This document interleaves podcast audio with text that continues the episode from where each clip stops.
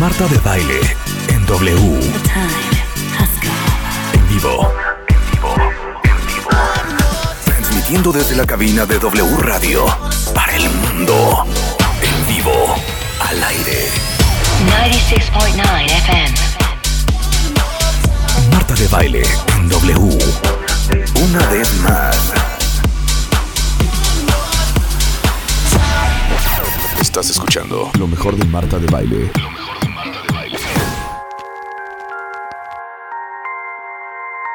Muy buenos días, cuentavientes. Buenos días, Rebeca. ¿Cómo estás, Marta? ¿Qué zen? Muy bien. Es que en cuanto lo veo entrar, me empiezo a tranquilizar. Ya nos volvemos filosóficas. Vamos a empezar con Tony Karam, presidente y fundador de la Casa Tibet en México, sobre los 10 principios budistas que entendamos o sepamos o nos parezca o queramos os- o no ser budistas, ¿saben qué? No saben cómo nos haría bien a todos. Pero te voy a leer esto que posteé hace algunas semanas, bueno, la semana pasada, en mi cuenta de Instagram. Y lee así. ¿Estás listo? Listo. ¿Te acuerdas cuando eras pequeño? ¿Querías ser grande para hacer lo que te diera la gana? ¿Qué tal vas con eso?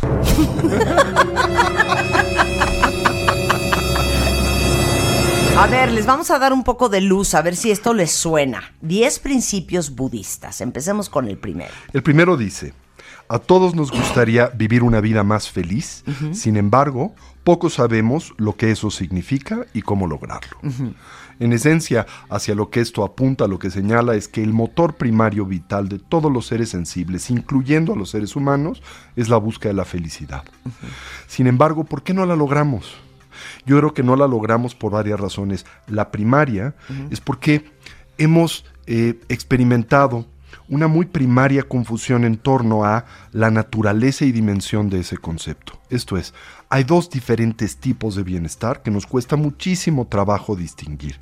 El placer hedónico, que es siempre temporal y relativo, el tipo de bienestar que tú y yo derivamos del contacto con estímulos agradables, Por ejemplo, estoy pensando, un viaje. como un viaje. Estás como- on speed en el viaje. Así Aterrizas en el Aeropuerto Internacional de la Ciudad de México y tu pasiflorina se acabó. Así es. ¿No? O cuando te comes un bizcocho, Sí. o eh, cuando tienes sexo, Sí. o eh, cuando Te compras un cargo, te compras Claro. una bolsa, o te compras un coche, o alguien te dice que estás muy guapa. O bajas 10 kilos. Exacto. Eso es el placer hedónico.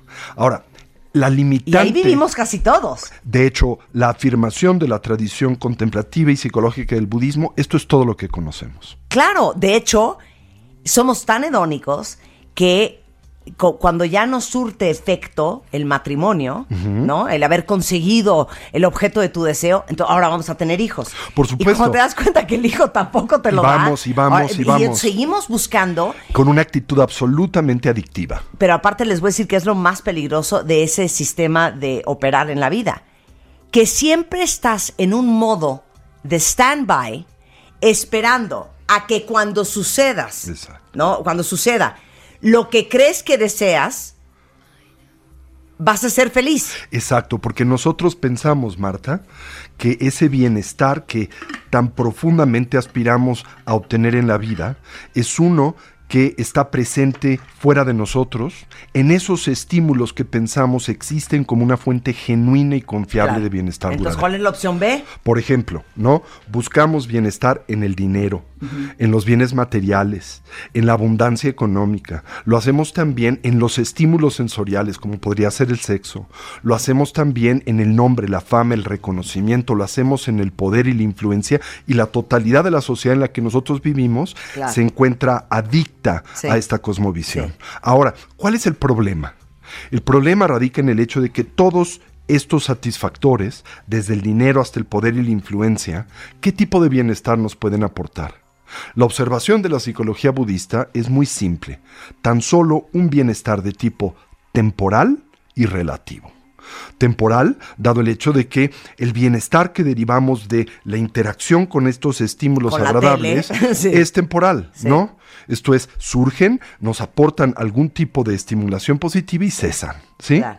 Pero quizá lo más importante, la observación más profunda es el hecho de que estos estímulos, todos, sin excepción, nos aportan bienestar de forma relativa. lo cual nosotros no percibimos de forma clara y correcta. Pongamos un ejemplo muy simple. Cuando interactuamos con algo tan primario como un pastel de chocolate, que es mi ejemplo perfecto, ¿cómo percibimos el pastel de chocolate? Si tienes hambre, por ejemplo, y si estás socializado al gusto de ese estímulo, le concibes y le piensas como genuina, intrínsecamente satisfactorio. Esto es, cuando lo degustas y experimentas placer, ¿qué piensas? El placer por el que transito lo produce el pastel. ¿No es cierto? Claro. Pero la realidad es que el pastel no produce De hecho, placer para alguno. ahí, para, para ahí, pequeño paréntesis. Tan es cierto lo que estás diciendo que sí o no cuenta vientes, cuando uno se pone a dieta, se te quitan las ganas de todo. ¿Para qué voy a cenar si no puedo comer? ¿No? O sea, ¿para qué voy a comer a casa de mis papás si no me voy a comer la torta que está haciendo mi mamá? Para- Güey, ¿para qué voy al viaje si no puedo comer nada? Porque no estoy comiendo carbohidratos, ni azúcar, ni grasas. O sea, ese es el nivel de relación, hablando del pastel de chocolate, pero aplicaría para cualquier Pero otra fíjate, cosa. si el pastel de chocolate realmente existiera como a nosotros ordinariamente aparece, bueno, para empezar, a mayor cantidad o dosis de pastel, tendría que para ti incrementarse el placer por el que transitas y experimentas. Sí. El pastel tendría que producir exactamente el mismo efecto en todo perceptor. Y Sí. lo haría en independencia de condiciones y circunstancias tan primarias como tener o no tener hambre, como Sí. estar socializado al gusto del pastel o no estar socializado al gusto del pastel. La realidad es que el pastel no existe como a ti aparece. ¿Por qué no existe como a ti aparece? Porque la concepción que tienes del pastel es una mera designación conceptual. Si tú tomas ese Tuya, pastel, claro. ¿no? Lo eh, pones en una cajita, le pones un paracaídas y lo liberas en el medio de la selva de Papua Nueva Guinea, ¿cómo lo recibe el aborigen? ¿Tú crees que está consciente de que recibe un pastel y tiene hambre y se lo va a comer y va a estar encantado? Sí. Quizá para él ese objeto es simplemente un regalo divino y lo pone en un altar o una maldición y lo tira por un precipicio. Porque no solo el gusto por el pastel, sino el pastel mismo es una mera idea. Claro. Entonces, así, todos los estímulos temporales con los que nosotros eh, eh, interactuamos no tienen realidad objetiva. Eso no quiere decir que no existen, solo quiere Claro. decir que no existen como aparecen. Claro, es Ahora, más, espérate, no, espérate, Sí, ahora sí. te- yo voy a poner un ejemplo. Es como cuando tú te volteas y le ofreces a alguien una caja de donas Krispy Kreme y le dices, ¿quieres una dona? Y se voltea y te dice, no, ahorita no, muchas gracias. Te lo quedas viendo con cara de, o tú estás drogado, estás enfermo, estás loco. A una dona nunca se le dice que no. Claro. Lo que pasa es que la connotación que tiene esa persona de la dona Es totalmente distinta es a la totalmente distinta a la tuya, claro. Pero tú tienes la certeza de que la dona realmente existe como a ti aparece O sea, no desde nada su que propio lado. que una dona. Así es. O una persona, o eh, un La tele, reconocimiento, claro. o el Sí. título que tienes enfrente de tu escritorio como esto o como aquello. claro. Entonces, ¿qué, qué hacemos para componer? Ahora, esto no quiere decir, Marta, que a través de desarrollar una percepción más objetiva y correcta de las cosas, nosotros eh, desestimemos, por ejemplo, a la dona. Digamos, bueno, como la dona no existe como a mí aparece, Sí. al diablo con la dona. Ese no es el punto. El punto es que la relación que establezcas con el pastel o con la dona o con una persona sea una enraizada en una percepción objetiva. Esto es, ¿qué tipo de placer me puede dar la dona y qué tipo de placer me puede dar esa persona? Temporal y relativo. En ese contexto, ¿qué tengo que dejar de exigir? Que es una demanda neurótica, fantasiosa, imposible de satisfacer, que la dona y la persona me aporten bienestar genuino y duradero. Ahora, en el momento en que yo demando bienestar genuino, duradero, estable, permanente, de aquello que tan solo me puede aportar placer temporal y relativo, oh sorpresa, ahora contamino si quiere el placer temporal que podría haber derivado de ese estímulo y lo convierto en dolor. Ejemplo, ¿no? Te pasas, no sé, todo el año fantaseando acerca de tus vacaciones con la famosa afirmación, y si tan solamente entonces, y si tan solo tuviera ya mis vacaciones, sería feliz y dejaría de sufrir y todos los problemas y dificultades por los que transito en la vida desaparecerían. Muy bien, llega el día de tus vacaciones. Supuestamente te pueden aportar como mínimo placer temporal y relativo, pero exiges uno permanente y duradero. ¿Y qué te pasa? El primer día de tus vacaciones empiezas a sufrir porque tienes miedo de que acaben. Claro, claro. Hay un estudio muy interesante en la Universidad de Virginia que dice, en el contexto de la semana, ¿sí? ¿Cuál es el día en donde el ánimo de la persona se eh, atrofia o se colapsa más poderosamente. ¿Cuál en el día de la semana es el más conflictivo? Lunes 100%. La tradición, perdón, eh, el estudio dice, curiosamente, Sí. no, el domingo. El domingo en la ¿Por tarde, qué? noche, claro. Bueno, el domingo tendría que ser un día especial porque es tu día de asueto, a con- Sí. en contraste del resto de la semana. Pero ¿por qué es el día de mayor estrés de la semana? Porque ya se va a viene el lunes. Claro, porque ya se va a acabar. Pero el lunes no ha llegado. Claro. Estás en el domingo. ¿Qué es lo que te angustia? No es el domingo, no es tu día de asueto, es tu concepción, tu angustia por el arribo del lunes. ¿Y cuál crees que es el día de menor estrés de la semana? Viernes. y el viernes por la tarde. ¿Por qué? Es el día de trabajo, libre. sigues eh, lleno de ocupaciones, pero porque va a llegar el sábado protegido por el domingo. Por eso. Entonces, ¿qué vamos a hacer? Todo está en tu mente. Por eso, entonces, ¿no? ¿qué vamos Bien, a ahora. hacer? Entonces, en el contexto de la tradición budista se dice, si lo que nosotros buscamos este, es este segundo tipo de bienestar, el bienestar genuino y duradero, ¿a dónde lo hallamos? Bueno, el bienestar genuino y duradero no depende de estos estímulos sensoriales, temporales relativos, no está emparentado con el placer hedónico. ¿sí? Es un tipo de bienestar que adviene del fuero interno del individuo, que no depende de lo que tomas del mundo, sino más bien de lo que traes al mundo. El equilibrio entre la mente y el cuerpo, y especialmente el desarrollo de una mente que se encuentra enriquecida por la sabiduría. ¿Qué tipo de sabiduría? No el entendimiento o el conocimiento que te gusta de las capitales, del nombre de las capitales de la República Mexicana. Eso no es lo que la tradición budista entiende por sabiduría. Lo que entiende por sabiduría es una capacidad para poder discriminar, entender la manera en que las cosas son. Sobre una hipótesis muy importante, la manera en que las cosas son difiere de la manera en que estas a nosotros aparecen. Pero a ver, ¿no dirías que con la edad, pensemos todos en nuestros papás, que la palabra que usan mucho los gringos es they've mellowed out? Un poco es mellowing y otra cosa es la sabiduría de la edad, que es un poco esto que estás diciendo algo que te da la edad en muchos casos. Te da la experiencia. y, a- y en muchos ni con la edad la aprenden. No, No podemos decir, Marta, que la edad en sí misma es un instrumento de sabiduría. Sí. Porque si lo fuera, todos los que Sí, son sí, viejos tendrían claro, que ser sabios. claro. Y hay mucha gente que solo es vieja y punto. no tiene nada de sabiduría.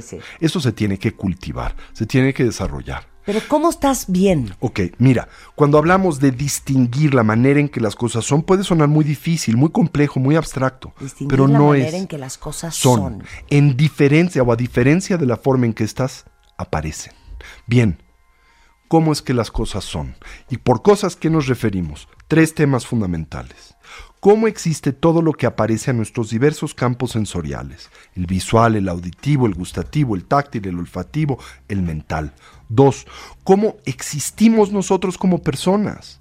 Y cómo se estructura la experiencia que tenemos del mundo. La hipótesis fundamental de la psicología budista es que todos estos factores de la existencia en nosotros aparecen de una forma equívoca, distorsionada, no como son. Y tenemos que corregir esta percepción tergiversada, sustituirla por una objetiva. ¿Basado en qué? En el reconocimiento de cuatro elementos muy sencillos. ¿Cómo aparecen las cosas? Como permanentes. Pero ¿cómo son? Impermanentes. Temporales. Todo cambia y se transforma momento a momento, instante a instante. Nada y nadie duran para siempre.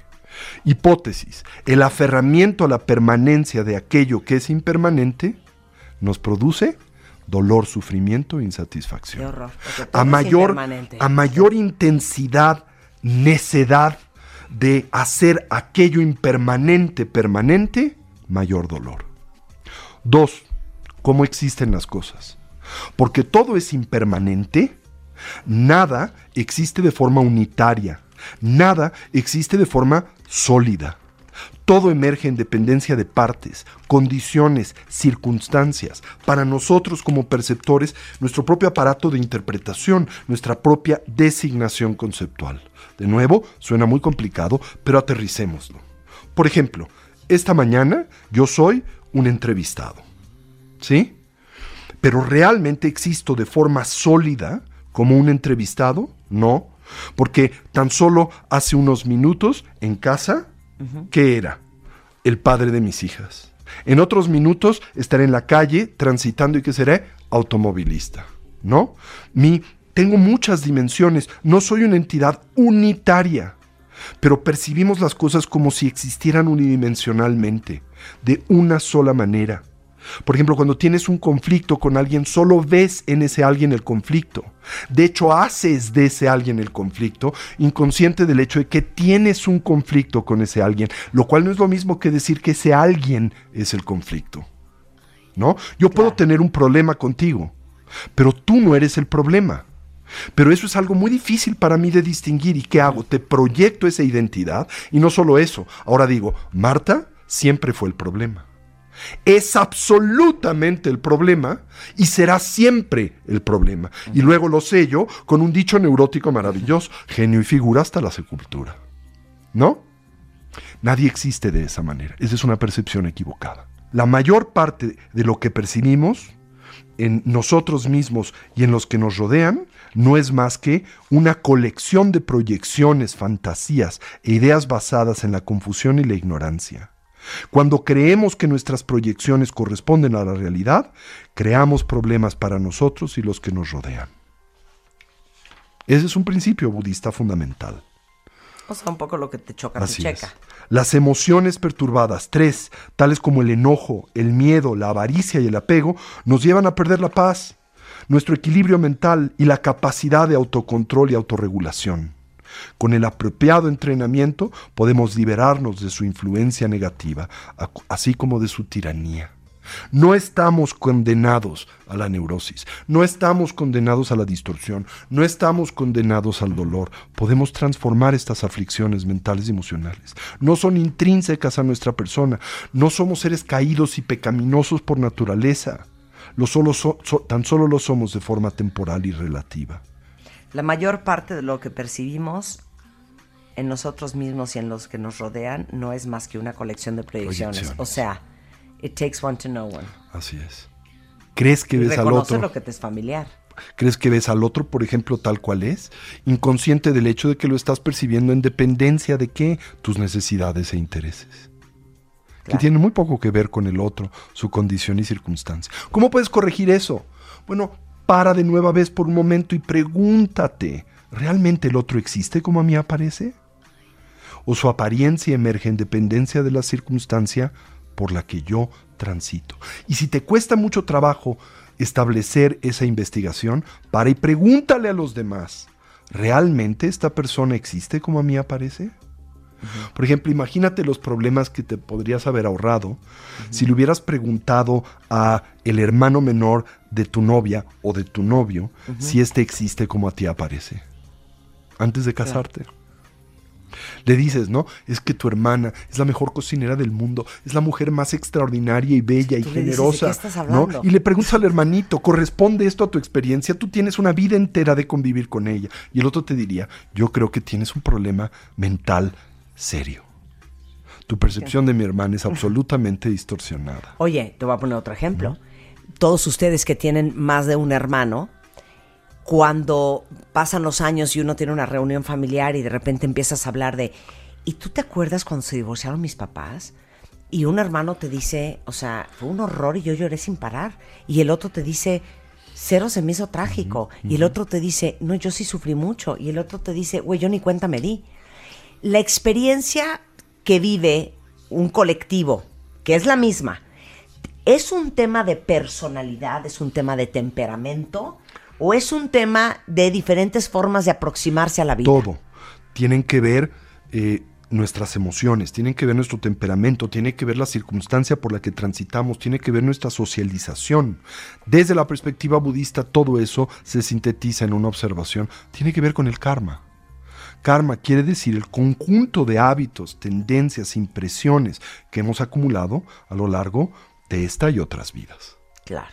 Ahora, el karma no es destino, porque también es lo que haces todos los días. Sí traemos un bagaje, pero lo producimos, lo reforzamos o debilitamos con nuestras decisiones, con nuestras actividades, ya sea físicas, mentales, comunicativas, momento a momento. Sí, nuestro presente es la consecuencia de nuestro pasado, pero también es cierto que nuestro futuro será la consecuencia de nuestro presente. siempre tienes la posibilidad de liberarte de tu compulsión y neurosis en cada instante de tu experiencia. Y en cada momento entre el fin de un pensamiento y el principio de otro hay un espacio. Y si puedes reconocer ese espacio y puedes atender ese espacio, puedes liberarte de las proyecciones, de las interpretaciones neuróticas que de forma compulsiva proyectas al mundo. Eso es meditar. Las emociones perturbadas. Que siento que todos vivimos perturbados. Y Así sobre es. todo, yo no sé cómo están en el resto del país donde nos estén escuchando. Yo quiero pensar que los de Mérida están más en paz y los de San Luis Potosí que los chilangos, pero estamos muy perturbados, por lo menos en la capirucha. Así es, no eh, estamos perturbados, cambian los objetos de perturbación, pero no la perturbación. Eso está muy bueno. Cambian los objetos de perturbación. Si no es el tráfico, es que Así tu hijo es. se sacó seis en matemáticas. Si no Así es tu es. hijo, es que tu marido no cambió el foco. Si no es que no cambió el foco, es que en la oficina no hicieron el PowerPoint como tú lo querías. Claro, cambian los objetos de perturbación. Pero no la perturbación. ¿Cómo paramos la perturbación? Primero tenemos que parar la compulsión con la que vivimos. Tenemos que aprender a vivir en el presente y no ser del todo y absolutamente secuestrados por el pasado y el futuro. Lo único que existe es el presente. Y el presente se desvanece instante a instante. Es el primer elemento a tener presente. ¿no? ¿Sabes qué? Eres muy pesado, Tony Carmen. Nos quedamos a la mitad. Y, y pues ya tengo que despedir. Entonces, tenemos que hacer segunda parte. Me parece muy bien, ¿no? O sea, entonces, ¿en qué punto nos quedamos? Nos Yo quedamos creo- como en el 4. Pero por lo menos eh, compartamos el último, que dice trabajar sobre nosotros mismos para convertirnos en una mejor persona es un reto y aventura de toda una vida. No obstante, la empresa más significativa a la que podemos dedicar nuestra existencia es a aprender a ser felices. O como decía mi maestro, ¿qué otra tarea es más importante que esta en tu vida, corazón? Pues así se los dejamos. Y si todo esto les suena y les llegó al corazón, pues está Casa Tibet México en Twitter, eh, Tony Karam, arroba casatibet.org.mx. Bueno, Casa Tibet está aquí en la Ciudad de México, eh, en la dirección Orizaba 93 Colonia Roma y por favor comuníquense con nosotros, ya sea a nuestra página web casatibet.org.mx, a info arroba casatibet.org.mx o háblenos por teléfono 55 11 0802 55 14 7763 o en Facebook, Twitter o en ah, Instagram o en cualquiera de estas redes sociales. Ahí estamos para ustedes. Gracias, Tony. Hacemos una pausa y regresamos, no se vayan. Estás escuchando lo mejor de Marta de Baile. Regresamos. Todos tenemos una historia que contar y un pasado que manejar. Y un pasado que manejar. La forma en la que cada uno de nosotros nos contamos nuestra propia historia es lo que hace la diferencia. Aprendamos a coleccionar lecciones y no coleccionar fracasos, porque lo que te pasa a ti no tiene que pasarle a tu alma. Este 30 de agosto, el arte de lograr la vida que quieres. 8 de la noche. Centro Cultural Teatro 1. Boletos en ticketmaster.com.mx. Estás escuchando lo mejor de Marta de Baile. Lo mejor de Marta de Baile. Regresamos. Ya llegó Rebeca Muñoz. Qué bárbara. ¿Cómo estás? Es nuestra, es nuestra coach de cabecera. Muchas gracias. ¿Cuántas veces no han oído? Crazy is a compliment. ¿No? que, que- que el que te digan que estás loco, lejos de ser un insulto, es una flor. Dices muchas gracias. Claro, porque yo creo que tiene que ver con que la gente a la que le decimos es que estás loco, es que sale del estereotipo. Es correcto. O sale, sale de la caja, o sale de la normalidad, ¿no? De- del resto de la manada. Es correcto. Obviamente, todos nosotros quisiéramos pensar que no somos ordinarios. Claro. O sea, la ordinariedad, ¿cómo se diera? Ordinariez. La ordinariedad. El- el ser ordinario Claro, implica- eh, la ordinariedad, o como se diga. O así pues. Eh, hacer ordinario no está padre. Uno Claro. quiere ser extraordinario. Bueno. Fuera de lo normal. Claro. Y Rebeca Muñoz pionera como mind coach, creadora del método de dietas conductuales, o sea, literal poner tu conducta a dieta. Exacto. En el proceso de coaching es directora de programas de habilidades humanas en formación ejecutiva empresarial, tiene 20 años de experiencia en recursos humanos, es experta en temas de inteligencia emocional, liderazgo, establecimiento de metas y objetivos. Viene a decirles hoy qué es lo que hace la gente Exacto. que es considerada por los demás extraordinaria. Exacto, y ponerlo, sabes que Marta, como en un contexto real. Eh, sin duda, tú sabes bien que me gusta mucho el poder poner estos temas que parecieran como románticos y divertidos en un plan de acción, justamente es un plan de acción claro, que haya métodos, que haya forma, y poniéndolo sobre tierra. Entonces, como bien lo sabes tú, este, pues soy coach y los coaches lo que hacemos es preguntar.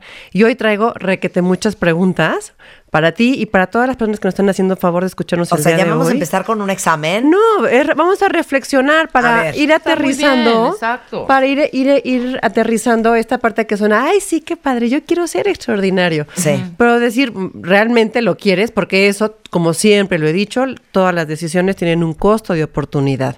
Entonces, decía, hay gente que dice, no, pues no. Una vez decía, recuerdo hace mm, tiempo aquí, en estos mismos micrófonos, decía que eh, bonsai, eh, el bonsai es un bonsai que es, es un árbol limitado a los nutrientes de una maceta.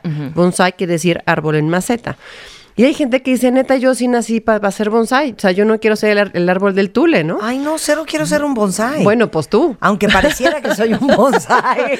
cero quiero ser un bonsai nunca. Sí, tú, tú. Pero no quiere decir que todo mundo, ¿no? Sí. Entonces, eh, para, eh, aunque sonara como chistoso el tema de ser extraordinaria y lo hablábamos eh, como gente loca, ¿no? En aquella, en aquella ocasión. ¿Qué es lo que hacen eh, estas personas para ser reconocidas como extraordinarias, no? Justamente, ¿qué, qué son esas personas que hacen del montón? ¿Qué, qué se, se, se hace una persona en su carácter en la vida para ser extraordinario o se nace ya con esa capacidad? ¿Qué será? ¿Se hace Se- te- o se lo, nace? lo traes en la sangre o no. Es decir, o son las circunstancias lo que te hace volverte extraordinario. Es la sangre que traes en tus venas, el ADN, el gen. Es lo, es lo que está en el entorno, es en donde naces y apareces. ¿Hay algún, ¿Habrá alguna receta para ser entonces extraordinario? Bueno, igual a mí ¿Qué me creen? dices, no, yo siento que sí lo traes. ¿Sí lo traes? Y, lo si vas ejercita- ejercitando y lo vas sacando dependiendo en el área en donde te vayas desarrollando. Pero siento que sí lo traes o, o- o estaré limitando a la gente. Todos somos ¿O será extraordinarios, que- pero a unos se les dispara esa extraordinariedad en algún momento o no. Claro, claro. pero que- de pronto es así de, a ver, no me quiero poner como, por ejemplo, como ejemplo yo, pero de pronto cualquier, de cualquier tontería, un- un- una vil entrevista o un momentito en el que tengamos eh, algo que es como, que pareciera ser muy sencillo, volverlo aún más grande y, Claro. y- y crear alrededor de esa eh, pe- pequeña cosa algo extraordinario. Estoy hablando de lo que hacemos aquí, de producirlo Sí, sí. eh, generalmente sí cuesta un poco de trabajo que te sigan, ¿sabes? Claro. O sea, el equipo, bueno, está conformado y lo entiende porque al día al día pues, te vas enganchando y sabes Exacto. ¿De perfectamente qué quién trabaja aquí Y de qué claro. va. Pero hacer las cosas de forma diferente es lo que Exacto, estás diciendo. totalmente. Y jalar al resto Y que jalar está al acostumbrado resto. a hacerlo mainstream es bien Exacto. difícil. Y a veces no lo Exacto. entienden. A veces, pero ¿por qué lo quieres hacer así Pero si ¿por lo puedes no? hacer sentado y no para qué te paras? ¿no? Y te Por voy ejemplo. a decir, de- déjame poner en contexto justamente por esto, porque eh, nosotros tenemos el gran privilegio de poder tener un micrófono enfrente de la boca, ¿no? Ajá. Pero a lo mejor hay gente que dice, bueno, pues es que para ti, Rebeca, es muy fácil, porque claro, porque pues hacen la producción de Marta y claro, y pues entonces Marta y entonces tú eres famoso, pero entonces pongo otra pregunta en la mesa. ¿El ser extraordinario implica ser famoso? No, Cero. al contrario. No lo sé. Lo que pasa es que nuestro entorno material pareciera es que si eres extraordinario es que no sé cuántos followers, todo esto. Déjame ponerte un ejemplo que el otro día escuchaba en una entrevista en la BBC. Estaban entrevistando al coach de las fuerzas, no, no, no sé si sean básicas, honestamente, técnicamente no sé, pero era el coach, el head coach de la, del equipo del Barça, pero de los chavillos, ¿no? Sí. De los, de los teenagers. Entonces decía, ¿cuál, ¿cuál era el reto más importante que él tenía ahora pues en un eh, con, con ese equipo, ¿no? Decía, es que el tema de esto es que estos muchachos están más preocupados por ser famosos que por ser buenos futbolistas. Órale. Wow. Están más preocupados por ser famosos que por ser buenos futbolistas. Entonces, es decir, si vamos definiendo, que ustedes saben bien que me gusta el tema de la definida para arrancar en un mismo piso, ¿qué es, ser, al- qué es algo extraordinario? Algo que está fuera del orden, algo que está fuera de las reglas naturales o de lo común, algo que es fuera de lo frecuente y algo que está fuera de la generalidad de las personas. Entonces, estos chicos, hablando de este, oh, perdón, pero, pero no, no sé si sean fuerzas básicas o no, estos chavillos, ¿no? Están ahí, para ser un grupo reducido, ya están fuera de lo, de lo ordinario, a ser un grupo selecto. Pero entonces, ¿van a poder ser extraordinarios futbolistas? Este es el tema. Pues no, según el código dice, es que el tema es que antes, los futbolistas de antes, y lo pongo entrecomillado, se preocupaban por ser buenos futbolistas. Y ahora estos tíos nada más quieren ser famosos. Claro. Entonces, el primer punto... Pero, y- pero, perdón, y, y pasa con todo lo demás. O sea, estás tan enfocado en hacer dinero que no estás enfocado en ser el mejor arquitecto. Ándale.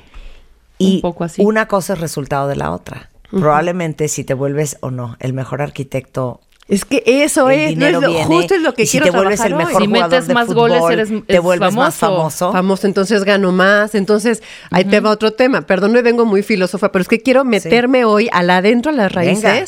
porque sabes que muchas veces es muy fácil decir, claro, para ti es muy fácil, porque tienes un micrófono enfrente. Sí, para ti es muy fácil porque eres hijo de no sé quién, porque eres hijo de un empresario, porque... Sí. No, no, no, no, no. El tema es que alguien que es extraordinario va más allá de las situaciones en las que está. Sin duda, para ser extraordinario entonces y estar fuera de eso, entonces tiene que ver, aquí pongo otra pregunta más. Les dije que hoy venía con muchas preguntas. Bien. Sí.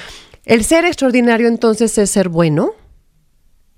¿Ser, ¿Es ser alguien bueno? No necesariamente. Entonces, Porque puede ser extraordinario porque has matado a 20 personas como nadie ha matado a 20 Y personas puede en su ser vida. extraordinario ¿No? para lograr evadir a la ley y la justicia y hacer un túnel. ¡Claro! Y salirte como el Chapo. a- entonces a- a el salirse luz, del montón no tiene nada que ver con valores, con bueno o con malo. claro. Alguien puede ser extraordinariamente bueno, por ejemplo, invento Teresa de Calcuta, ¿no? Sí. O alguien extraordinariamente malo, como un este asesino en serie, ¿no? Sí. Entonces, el, el que te salgas de lo ordinario, primero, no tiene que ver con valores. Es decir, es que yo soy bien requete bueno, pues también hay gente bien requete mala.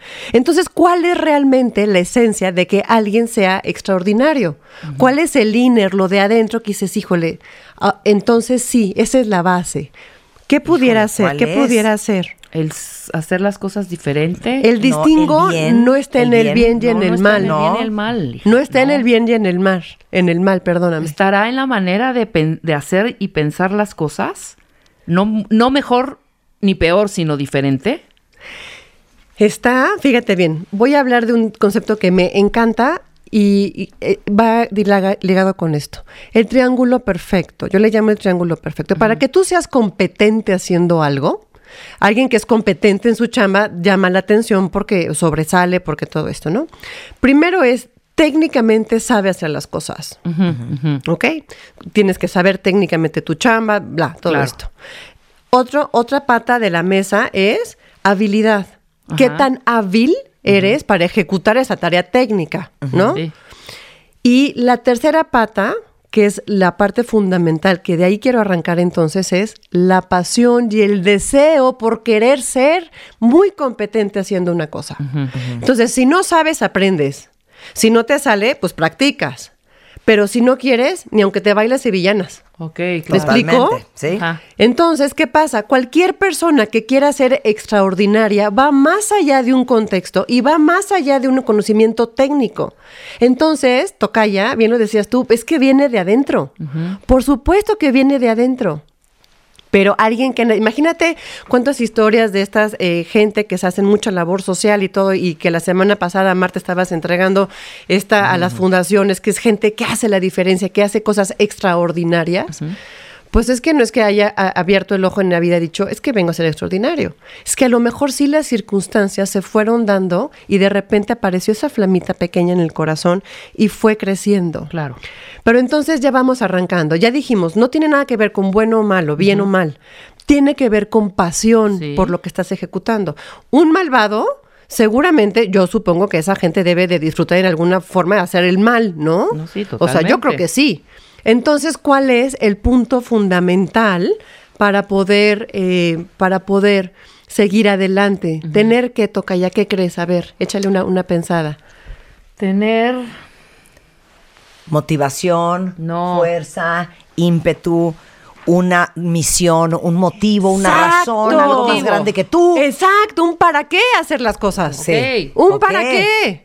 Hay mucha gente que amanece muy inspirada y muy novedosa y, ay, sí, yo quiero hacer y quiero crecer y ya, pero no tiene tan claro qué es lo que quiere hacer, cuál es su foco, hacia dónde va a trabajar, que se pierde. Entonces van como picando diferentes flores y van, intentan a, el que quiere ser empresario, sí, porque lo decías Marta hace rato, a lo mejor solo por, por, por tener dinero, pero entonces quiero hacer pulseritas, pero también mejor cupcakes, no, mejor me voy a emplear, no, mejor voy a lavar coches ajenos, no.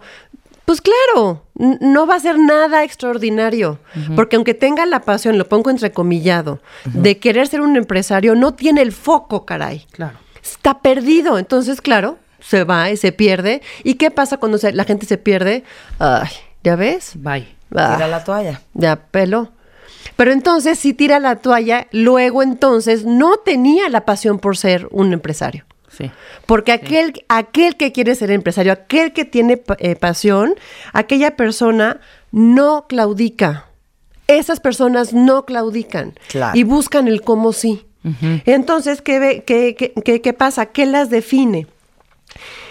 Hice un listado de las personas que pueden, las cosas que hacen las personas que son extraordinarias. No quiere decir que sea el, el único, pero yo sí creo que sea un distingo importante para que haya hay gente que vaya adelante, ¿no? Entonces Bien. hemos hablado sin duda de, no es un tema de valor, es un tema de, de ser competente, ¿no? Del tema de la, de la pasión del triángulo perfecto.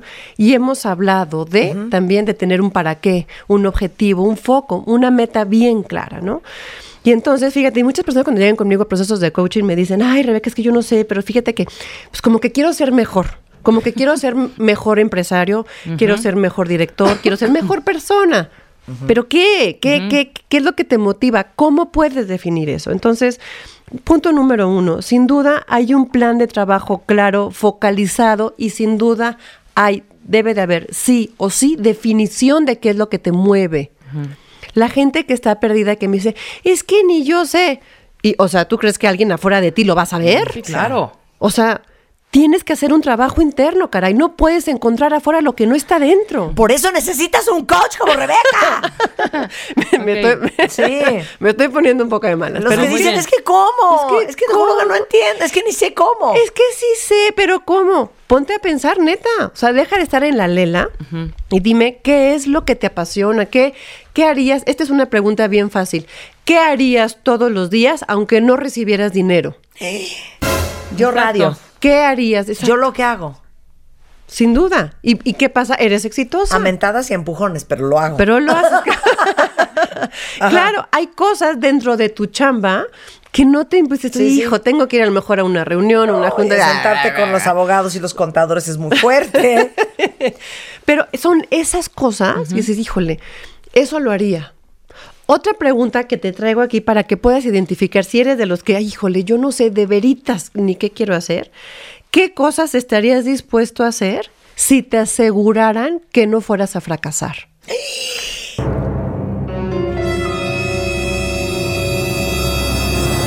¿Qué cosas? ¿Qué cosas? ¿Qué cosas? A ver, otra vez. ¿Qué cosas estarías dispuesto a hacer si te aseguraran que no fueras a fracasar? Vas, postea, postea, postea. No lo puedo creer la pregunta. A ver. ¿Cómo qué, por ejemplo? Dices, ay, de verito, o sea, hay cero riesgo, no te va a pasar nada, este, va- o sea, Todo va a salir bien, todo va a salir te va a ir increíble. Sí, sí, sí. No, hay miles de Hija. cosas. Todo.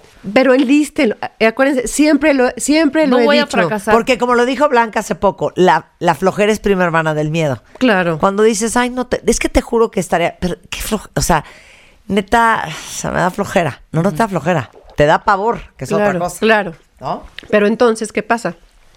¿Quién tiene ese miedo? Pues tú. ¿Quién te está limitando? Pues tú. Sí, claro. Digo, tampoco estoy impulsando a la gente que nos oye de a lo güey irse y hacer cosas, Oye, ¿no? ¿qué les pasa, cuenta bien? Un cuenta bien acaba de poner en Twitter que si le aseguraran que va a ser un éxito, Ajá. haría su tesis. No, bueno. O sea, neta estamos en tesis. Sí, no, yo ya estoy pensando O sea, en yo una- ya estoy en- haciendo en un- tele en, un- NBC en Estados Sí, Unidos. Yo pensando en 20th Century Fox by Rebecca Mangas.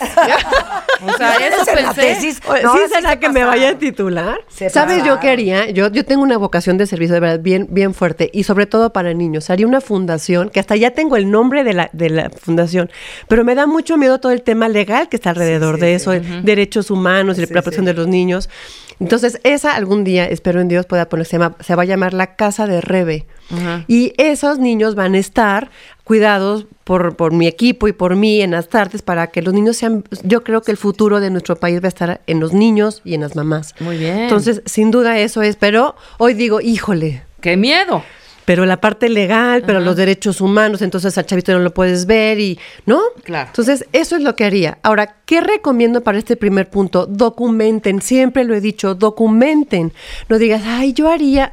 Ponte, ponte a, a escribirlas, pero en serio, siéntate, coge un papel y una pluma y escribe, caray.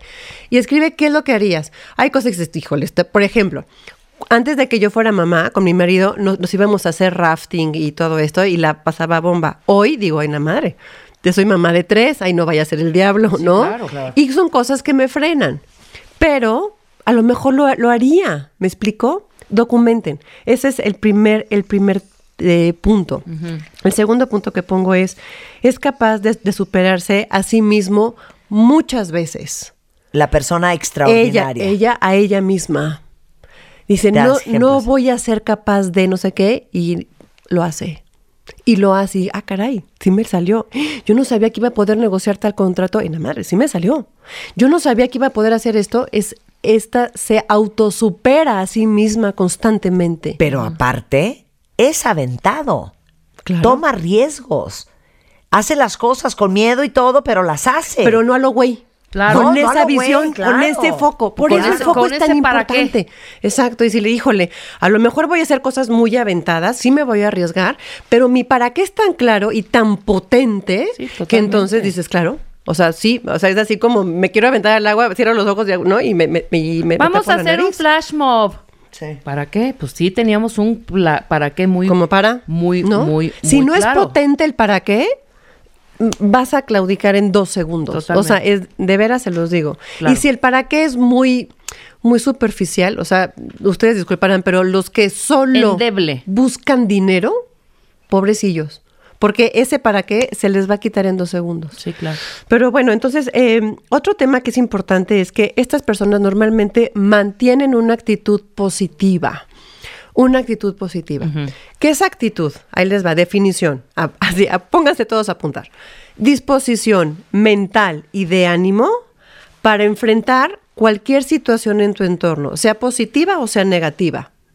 Es la disposición que tú tienes en cabeza y corazón para enfrentar tu realidad. Entonces, cuando estamos hablando de eso, aunque el entorno sea muy complicado, que con eso no lo podemos eh, controlar, pero sí te puedes controlar a ti mismo. Entonces, tu actitud ante la vida no es una eventualidad, es una decisión. Ese es el tema. El tema es que estamos tan en la lela, tan en la parte mecánica, que entonces, pues no. O sea, no hay, no hay forma de. Es que, ¿no?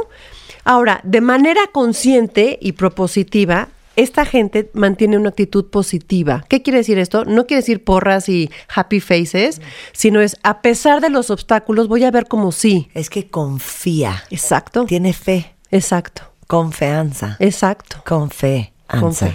Ese es el tema. Pero entonces, ¿qué es la fe? Sí, claro. Oh, ¿qué es la fe? Es el saber que va a haber, te- es creer en algo que ni tú sabes que va a pasar. Pero la ley metafísica aplica, Marta. La metafísica, recuerden que no es leer cartas y no esas madres, sino es lo que está más allá de lo físico. La fe es metafísica. Si tú crees que no vas a poder, tienes toda la razón, no vas a poder. Esa es la fe. Creer en algo que no sabes que va a pasar. Y más vale esperar lo mejor. Sí. Actitud positiva. Estas personas siempre tienen una actitud positiva. Regresando del corte, Vamos a seguir con todos estos listados que traigo de requete hartos puntos. Apenas vamos de en gente que es Extraordinaria. extraordinaria. Con Rebeca Muñoz en W Radio. Estás escuchando lo mejor de Marta de Baile. Lo mejor de Marta de Baile. Regresamos. Estás escuchando lo mejor de Marta de Baile. Regresamos. Estamos de regreso en W Radio platicando con Rebeca Muñoz, nuestra pionera como Mind Coach, nuestra Mind Coach de cabecera. Es creadora del método de poner a dieta tu conducta. Me encanta. Y estamos hablando hoy de qué hacen, cómo son, cómo piensan, cómo operan las personas que nos parecen extraordinarias, Exacto. fuera de lo común. Hemos hablado de un chorro de cosas. Hemos hablado de valores, de conciencia, de pasión, de actitud, de, de- ya hemos hablado de muchas cosas. Pero entonces también, ¿qué más? También, Marta, eh, hablábamos de eso hace, hace ratito antes del corte. Hay una autocrítica fuerte. No temen autocriticarse y luego son tan exigentes con ellos mismos que son su peor juez. Gracias. son su ¿Puedo peor hacer juez. una confesión? Sí, No, a lo mejor no lo sabían. No puedo escuchar mi voz, claro, por ejemplo. Claro. ¿Cómo? Yo no puedo, No me cuesta voz. mucho trabajo escuchar un podcast, me cuesta mucho trabajo ver un video mío, Pero, me ¿a cuesta mucho trabajo. ¿Por qué dices, qué bruto, qué pendejo, cómo dije eso? No Uy, puedo qué creer. bárbara. ¿Qué Sí. son ese movimiento de manos? Empiezo yo, ¿no? Luego, ¿y esa cara? ¿Qué es esa boca que estoy haciendo? Claro, qué mal. Y luego, ¿por? ¿Qué, qué es esa voz así de? y me dicen, es broma, hija. Tienes una voz increíble. Y yo, claro que no. Hablo quién sabe cómo. Entonces, odio Sí. verme y odio oírme. Soy mi peor juez. El peor juez. El peor no me juez. enseñes una foto mía porque me muero. Claro, el peor juez siempre está dentro de la casa.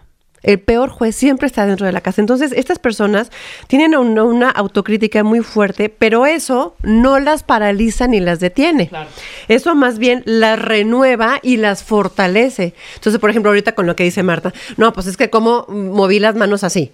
Pues a la que sigue, cuando ella esté en una entrevista, decir, ay, no, que las manos, que no las tenía que mover así, y entonces lo hago de otra forma. Entonces, sin duda, esa, esa autocrítica es bien importante. Insisto, esto no, lo- no las detiene, sino los renueva y los fortalece. La que sigue me encanta porque eh, son personas, ya lo decíamos hace rato, que no claudican. Eh, saben superar a sus dementores. ¿Saben qué es un dementor? ¿Han aprendido esa palabra? De mentor. Así como hay mentores, Como hay dementores. Sí, como traidor. No, como, como todos los que no son tus fans, Exacto. todos los que no te aplauden, todos los que no son tu porra, todos los que no creen en ti. Pongo ¿Saben siempre qué otra vez? ¿Saben? Ellos este, van mucho más allá de, de no claudicar y superar a sus dementores. Lo Claro. saben, saben Sus superar. detractores, ¿no? Sí. Un dementor, más para que tener como una imagen muy clara de eso, son los típicos que salen en la película estas de Harry Potter, estas figuras fantasmagóricas, lagras así, ¿no? Que lo que hacían era quitarle a Harry Potter sus momentos felices cuando él iba a hacer sus magias y ¡pum! se le, se le acababa la fuerza. Un dementor es alguien que dices, ¿qué crees? Se me ocurrió que voy a hacer una junta, no sé qué. ¿Te cae? O sea, ¿qué hora? ya sé cuáles son. Sí, ¿Ya sí, sabes? sí.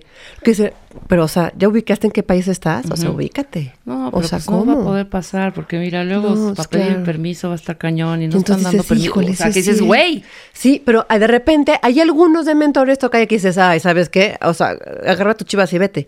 Pero hay de mentores que los tenemos bien cercanos, ¿eh? Puede ser familia, puede ser pareja, puede ser tu mejor amiga. Claro. Puede ser incluso tu jefe. no, Que dices, híjole, sí es cierto, caray, no lo había pensado. Y me lo dijo Perenganito o Perenganita que, pues neta, pues sí, sí, sí pesa su opinión. Entonces, a pesar de esos, saben administrar bien a sus dementores y seguir adelante. Y lo que sigue, déjame juntarlo un poco, soportan la envidia de los demás. ¿Qué es la envidia? ¿Qué es la envidia?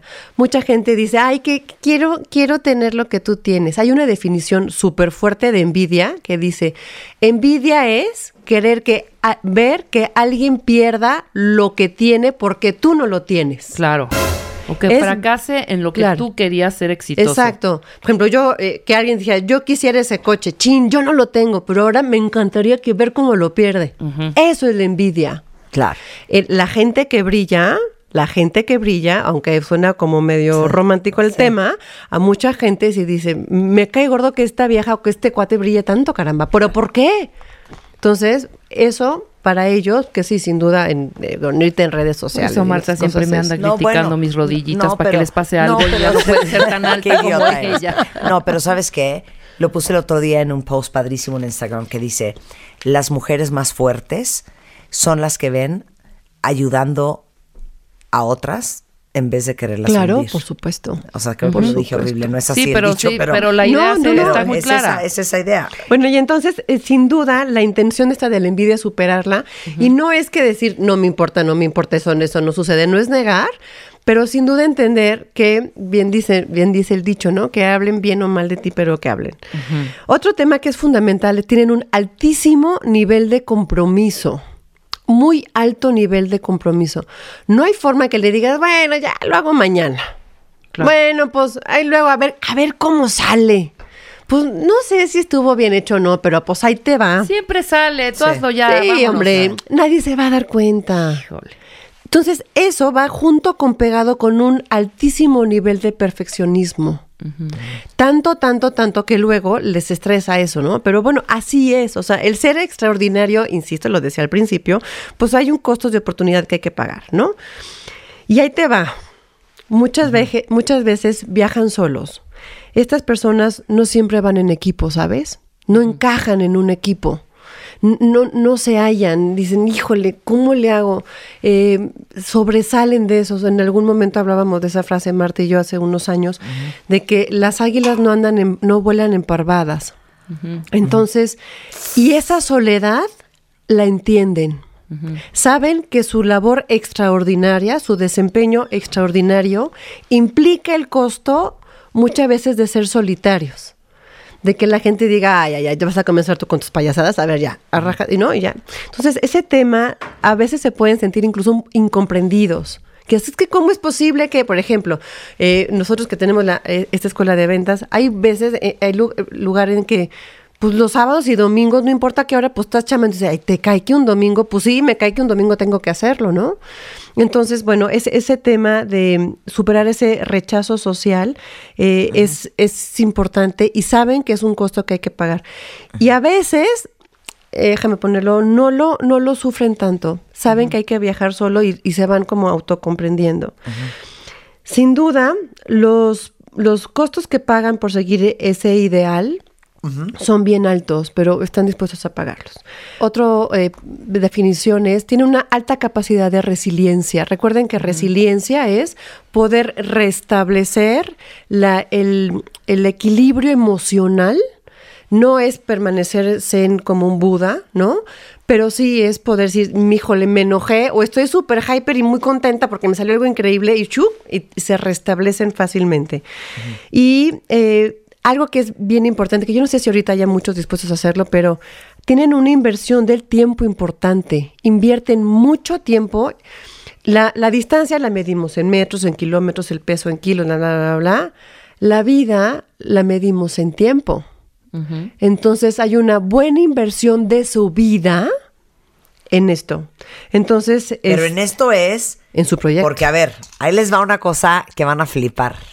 Te va a gustar lo A que ver. te voy a dar. Mira, A te ver. voy a poner en charolita de plata. Hay una gran inversión de tiempo importante, tanto en diseño de la actividad como en ejecución. Es correcto. Ok.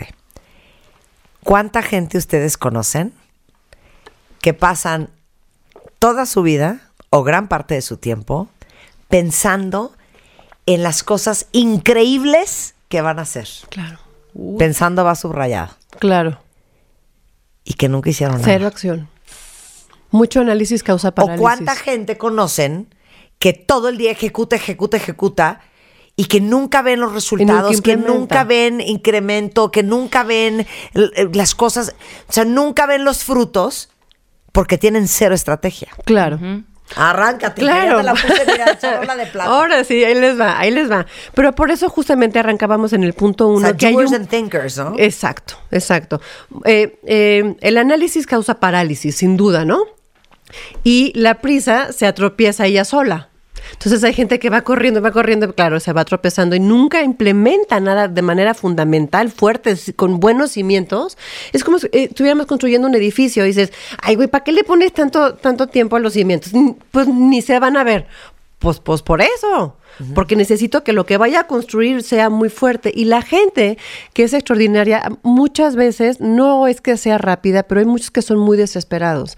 Y para tener una muy, muy buena cosecha, hay que ser una muy buena siembra. Ese es el tema. Y entonces esos que planean y planean y luego siguen, no hay acción.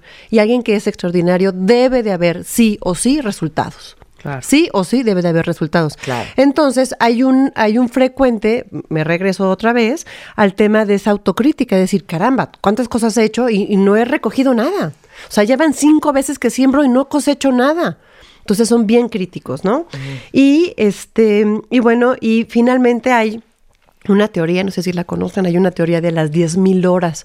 La teoría de las 10.000 horas dice que todo aquello que tú hagas por más de 10.000 horas, eres un experto en, en esa actividad. Eres un experto. Más No, de 10.000 horas. Más de 10 mil horas, 100%, somos expertas en radio. chaparrita. Totalmente. Sin duda. Sí. En, Sí. en requete, muchas cosas eres A ver, ¿en qué son expertos cuentavientes? Ay, sí. ¿Qué llevan haciendo más de 10 mil horas? No Quejar- vale, no ¿puede vale tener eso? sexo, ¿eh? Claro, claro. Sexo no vale, eso no cuenta. Eso no, gracias. Estaba hablando de esto, estamos hablando de acción. Pero, por ejemplo, hay Cero hemos gente... tenido 10 mil horas de sexo, ¿eh? ¡Cero! Cero. O sea, ahorita me, quedé encantó. pensando. Ay, hubiera visto la cara de- Pero ¿cómo sacaríamos esa media? A ver. Pues no, pues la- imagínate, el- cronómetro. ¿Cuándo pues, empezaste no. a tener sexo? En, o sea, el- el- ¿A los que Tú a 18? los sí. 12, puerca. ¿Tú tú- no, 18? No, no, no, pero pon tú que una relación sexual dura ¿qué en promedio? ¿Media hora? Media ¿20 hora. minutos? 20 minutos. pon. Sí, ah, o sea, los que están diciendo, estás loca, Marta, una hora 40 están enfermos, ¿eh? 20 minutos. Por, por, ponle Pon tres tú dos días. veces a la semana. Ponle dos veces a 20 En por promedio. 2, 2 por 0, 0, 2 por 2, 30. 4, 40. Ay, no puedo creer. No lo puedo creer. Son, son extraordinarias. Me vale, vamos a hacer esta. A ver, va, Multiplica. Las estoy Dos perdiendo. por 52. 2 por 52. Sí, hazme Ok. caso. 104. ¿ok? Ajá. 104. Esas son las semanas. Eso por 30. Sí, por 30. ¿Cuánto te dio? 3120. Ok, eso Por los años que de vida ya, por tres Eso por años. horas. No, por horas No, no. por Llevamos tres. 30 años teniendo Por sexo, tres. hija, Por no eso. manches. Por, Por. Eso es un año. Ahora, ver, échale ¿cuánto tres es años. eso? ¿Cuánto salió? 3120. Ese es un año. Ese es O un sea, lo año. que dijiste fue 52, son 52 semanas. Sí. Por tres veces. Eso Sí, ese es un año. Por tres años 3,120. ya estás. Entonces puede ser que A sí. ver, ¿Por qué por- tres años? Porque tres por tres ya son nueve mil horas. Ya cumpliste. A ver, por 30. No, cero. No, está, cero. No está bien esta No, multiplicación. está muy fácil, No, hombre. vamos a volverlo a hacer. Son 20 minutos que Mira, dura aquí la traigo madre. papel. Ajá, papelito. 20 minutos. ¿Cuántas veces a la semana? Por dos. Dos. Ponle dos. Por dos, ahí está. La semana son 40. Ay, no Ajá, por, Por- 52 semanas. Exacto, que es el Ajá, año. Sí, 52 Por semanas. 52. Ahí vamos en Por 2080. 30 años, más o menos. Sí la damos, sí. Claro que ¿Cuánto? sí eres experta. hija. 62,400. ¡Horas teniendo sexo! ¡What a Sí. waste of time! Es más, es más, hasta con un día la haces. Es la mitad, con un día son Por eso te digo, con tres 31,200. Es más, con cuatro Oigan. años ya, estás, ya eres experta. Ok, Muy bien. si ustedes llevan un año teniendo sexo, you ain't professional, let me tell you. Tienen que seguir echándole ganitas porque todavía no. Cerramos corchete de Ya, risa. fue, fue un pequeño, sí, ha sido, estaba muy dentro. Entonces, bueno, sin duda, las 10.000 hor- las de mil horas, 10.000 horas, se la lengua se me Sí. trabó, este, bueno, te vuelves sobresaliente en lo que estás haciendo. Sí. Pero hay gente que es sobresaliente, acuérdate que hablábamos no de bueno y de malo, pero si hablábamos, tenemos que entender la dualidad de nuestro entorno, positivo y negativo. Puede ser alguien extraordinaria para quejarse. Claro, lleva más Para de eso 10 también mil somos. años. Sí. Claro, por supuesto. Claro. Eres realmente todo un profesional quejándote. Sí. O eres un profesional. De la manipulación. Este, puede ser. De, ponle el, nombre que quieras. Acuérdate que no hablamos ni de bueno ni de, ni de malo. O cuestiones positivas y negativas. Entonces diría Lindita, pues a según. O sea, ¿en qué eres entonces extraordinario? Ese es el tema. Quiero que cierren con Claro. eso. Dime en qué eres extraordinario. Ese es el tema. A ver, cuéntame, no se hagan los locos. Pon, pon, ya les puso Alan. ¿En qué son extraordinarios? ¿En qué son extraordinarios? Porque el tema es, no quiero que se queden con la idea de que extraordinario, ay, sí, soy exitoso, oh, sí. No, no, no. Puede ser que seas extraordinario Ok. para cosas bastante, bastante tóxicas Bastante- y bastante Sí. ineficientes. Claro, ¿para qué eres extraordinaria? Soy extraordinaria para, sí, para crear cosas, para crear, Innovar. Para generar para ideas. generar ideas. Me siento súper extraordinaria en eso. Marta, para que eres extraordinaria. Yo pienso, ¿eh? Sí, sí. Sí, Según yo, cuenta bien. O sea, Yo creo que sí soy extraordinaria haciendo radio. sí. Sí, sí, claro que sí lo eres. La verdad, cuenta bien de lo que se le cae. No, sí. No, pero es que, Sí, tienes que- Marta, hay un fra- una frase que dice, amor no quita conocimiento. Pues claro que lo eres. Si no, no habría este, gente que quisiera Pero también soy extraordinaria ordenando closets, por ejemplo. Por ejemplo, claro. Pero también Claro, hay hay gente, eh, a lo que, es lo que quiero que entiendan. Eres extraordinario para cosas buenas y para cosas malas. Claro. Hay gente que es extraordinaria para perder el tiempo. Oye, hay gente que es extraordinaria para hacerse pendeja, güey. Entonces, ¿en qué quieres ser extraordinario? Dime en qué eres extraordinario. Y te faltan es el 10,000 tema. horas. Eh, no, seguramente hay algunos que ya, ya hasta las, las superan con creces, ¿no? Por ejemplo, cuando eres extraordinario, entonces dejas legado, dejas, dejas eh, em, como resultados evidentes. No hay duda que creo que quede eso súper claro. No hay duda de que no, este cuate es malísimo para lavar coches. O sea, es extraordinario para, ¿no? Hay gente que poco no que coge algo y lo rompe. Sí, o sea, es extraordinario. es para, ¿Qué pasa Claro, contigo? claro. Entonces, en la chamba, recuerden que hemos hablado siempre de los famosos cinco roles. Este, hay en cada rol, lo repito rápidamente, el rol personal, el rol trabajo, el rol familia, el rol sociedad y el rol pareja. ¿Ok? Son cinco roles diferentes. Hagan, siéntense a pensar y pónganse a trabajar en cada uno de los cinco roles, en qué, qué cosas son extraordinarios.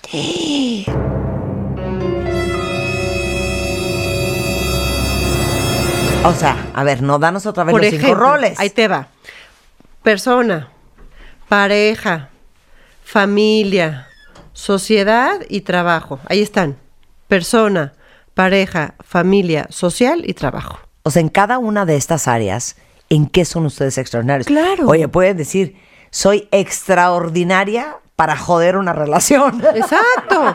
Pero ¿No? hay gente que es muy, ahora sí hablando de éxito y fracaso, ahora sí hay un juicio de valor. Hay gente que es extraordinaria en su chamba y es extraordinariamente malo en su, en su casa, en su, en su familia. claro, claro. Hay gente que es extraordinaria, por ejemplo, en labores sociales, pero extraordinaria para no generar dinero. Es la verdad. Claro. ¿Me explico? Sí. Entonces, ¿qué es lo que te hace extraordinaria? Por ejemplo, yo puedo ser extraordinaria, por ejemplo, en mi chamba, pero yo creo que me hace todavía hacer mucho, hacer más trabajo en mi parte social. Sí. Por ejemplo, Claro, ¿no? sí. No es para azotarme, no es para Claro. cortarme la vena, pero sí estoy encontrando una realidad. ¿La quiero cambiar, sí o no? Listo, tengo que hacer algo. ¿No la quiero cambiar? Pues listo, no la sufro. Punto. Entonces, ¿qué implica ser extraordinaria? Y déjame, por favor, evangelizar en este año tan importante, Marta, 2018 para nuestro país. Más allá que digan que es un año difícil, las elecciones, es un año dif- diferente, sí, difícil no Diferente. Implica que seamos extraordinarios como ciudadanos. Eso sí. Eso sí, que hagas cada bien lo tuyo, que es decir, para que seas extraordinario y dejes un buen legado, cada quien con su arena, con su granito de arena, hagan lo mejor que estén ustedes por nuestro país. Sean extraordinarios por nuestro país. Dejen de decir, es que los políticos, es que tú ocúpate de ti. Bueno, si les urge hacer un plan con Rebeca, a Rebeca la encuentran en arroba mcoachr, rebecamc.com. Es Mind Coach, o sea, es una coach de vida. O sea, es experta en inteligencia emocional, en liderazgo, en ayudarlos a establecer sus objetivos, sus metas, organizarse en su vida personal y en todas las áreas. Ah, en eso soy Chihuahua. extraordinario. Exacto, en esa es extraordinaria, Rebeca.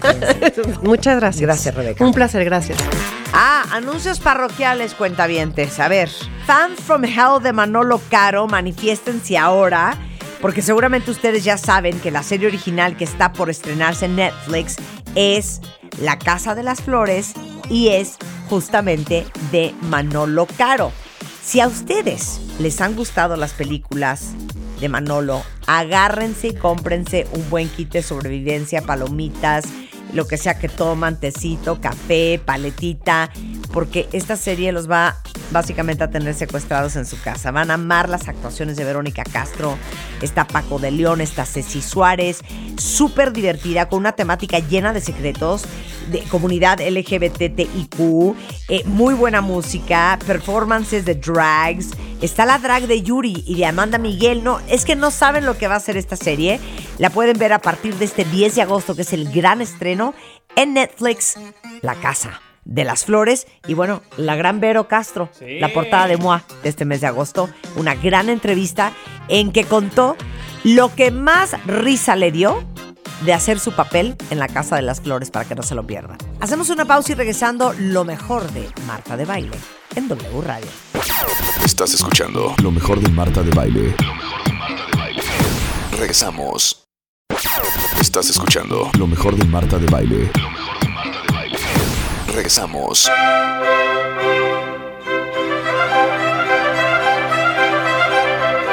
Eh, estamos de regreso en W Radio. Te, te tengo que contar un chisme a ti, Elisa Quejeiro. Ya les conté que Elisa Quejeiro venía hoy, está aquí, nuestra maestra en humanidades, que nos ha enseñado sobre Lilith, sobre Eva, sobre Remedios Varo, sobre Dalí, Leonora que fue Carrington. trancazo. Pero Dalí, pero el surrealismo, pero el arte, pero la vida, pero el amor, pero el sexo, pero el erotismo. En el arte. Las la brujas. humanidad. Las, Las brujas, fue todo. también. Oye, vamos a hablar hoy, como les dije, de la Malinche. Si era traidora, si era víctima o, o qué más era. Y vas a amar a, a la Malinche, A ver, ¿qué Marta. onda? Y obviamente tus cuentavientes y, y este, esta vena femenina, pero también en lo masculino, porque es un personaje, la verdad, que ha estado tan envuelta de tanto invento. Sí. De entrada, las fuentes que teníamos para que nos llegara, ¿no? O sea, estábamos hablando de que las fuentes que nos llegaron básicamente eran de los españoles. Uno de ellos, como sabemos, es este, la historia verdadera de la Nueva España, de Bernal Díaz del Castillo, el cual más que historiador, pues se convierte en un narrador de la historia, la verdad, bastante inventor, y las nuevas fuentes van diciendo, pues esto no puede ser, esto tampoco, esto tampoco. Entonces, y lo que me pasó con la Malinche, igual cuando toco el tema, estoy escribiendo el siguiente libro, ese es el chisme. Mexicanas al grito de paz, ¿no? Entonces voy a recorrer ahora la historia de nosotras, ¿qué onda? Nosotras, eh, ¿de dónde venimos? ¿Quiénes somos? ¿A dónde vamos? Eh, y realmente cómo nos podemos plantar desde nuestra historia. Y entonces, cuando le voy a entrar al tema de la Malinche, lo primero que me pasa es un poco a lo mejor tu cara cuando, cuando Nacho te dice, dice, por otra vez, pero qué trillado, ¿no? Es que, a ver, estamos de acuerdo que lo que sabemos de la Malinche es que era la querida compañera, consorte, concubina. Traductora, ¿no? A lo mucho. traductora, amante, amiga de Hernán Cortés. Punto. Punto que terminó. Y después se convierte, a partir del siglo XVIII, hay una novela que se llama, anónima, que se llama Xicoténcatl, donde por primera vez la ponen como lasciva, como sexualoide, como, como una mujer abusiva y la traidora. Y para el siglo XIX, eso es en el siglo XIX, y para el siglo XX, entre los 30 y 40, Marta, surge este famoso término de malinchismo. Malinchismo como aquel que quiere lo extranjero, ¿no? Es un término, es obviamente un adjetivo despectivo. eh, y se toma de la malinche como para todo aquel al que le gustan los otros, el otro. Y para los 50 con Octavio Paz, en el laberinto de la soledad, ¿por qué no la malinche se convierte cuentavientes, radio escuchas, voy a decir una grosería, yo que nunca las digo, muy humanista, pero le dijo la chingada. Y nosotros, los hijos de la chingada. La chingada como la violada, como la ultrajada y la entregada. Y a partir de ahí se va quedando también en nuestro colectivo esta imagen de esa india De que la acompañó. cabrona, de traidora. Y, y de la traidora. Vende, vende, pa' atrás, sí. vende patrias. Sí, sí, Claro. O sea, la vende patrias. ¿Cuál patria? Ni siquiera había patria. Y los primeros que querían que cayera Moctezuma eran los propios indios. Oye, la Pe- Malinche estaba viendo cómo sobrevivía en esa Todo, época y con quién le convenía llevarse. Estaba- Pero estaba también sabes su que PR. Exacto, pero además sabes que si dijeras, bueno, estuvo ahí nada más por ser hermosa y de ahí la tomaron, empecemos porque, a ver, eh, y contando, yéndonos a contar su vida. Era una niña noble, era una niña en una familia noble. ¿De dónde es la Malinche? Es de Coatzacoalcos, del área de Coatzacoalcos. Concretamente, en esta área hay dos eh, Atepetl, se le llama a esta ciudad, estra- eh, ciudad estado o ciudad agua, también les decía, ¿no? Que eso quiere decir Atepetl como tal. Y en esta ciudad estaban tanto Olutla como Tetiquipaque. Eh, en estas, entre estas dos pequeños atépetls, entre ellos nace, ¿qué tienen de particular? En uno se hablaba náhuatl y en el otro se, se hablaba popoluca. Dirías, ah, pues qué interesante. No, la niña crece en un ambiente donde ya se hablan dos lenguas y se mueve cómodamente ahí.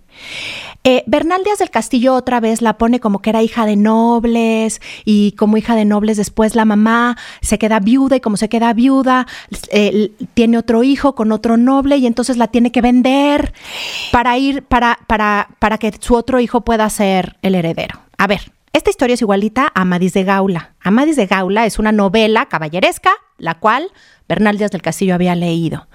Si es hija de nobles, comprobamos que es hija de nobles desde otro lugar. Cuando ella llega a estar en la corte de Moctezuma hablando por Cortés o traduciéndole a Cortés, logra moverse como noble. Sabe cómo te tienes que mover en una corte y la gramática del náhuatl de la corte y común era distinto y ella dominaba el de la corte. Entonces, más que si era. No ninguna pelada. No. O sea, dominaba cómo, cómo comportarse. Además, tuvo los pantalones, y ahorita vamos a ver en qué momento, de presentarse y decir, yo sé resolver eso que ustedes no están pudiendo resolver hombres barbudos y no barbudos, ¿no? Entonces está esta niña y dices, ok, si era hija de nobles, ¿qué pasó? ¿Por qué la venden? ¿O qué sucedió?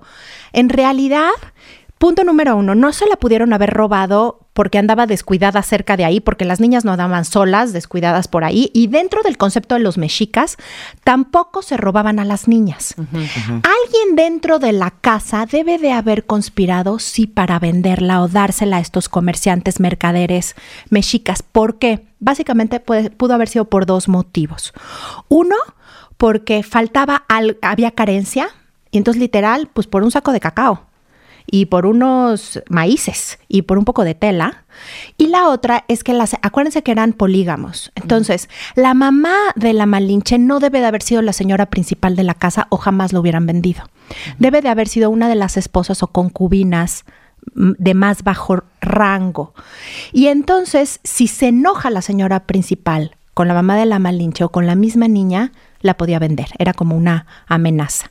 Entonces, eso es lo que debe de haber pasado. Como sea, esta niña que no había cumplido ni los 12 años, de un día para otro, si es como tomada, robada del lugar, su madre no debe de haberlo sabido. O sea, no hay una madre que la entrega.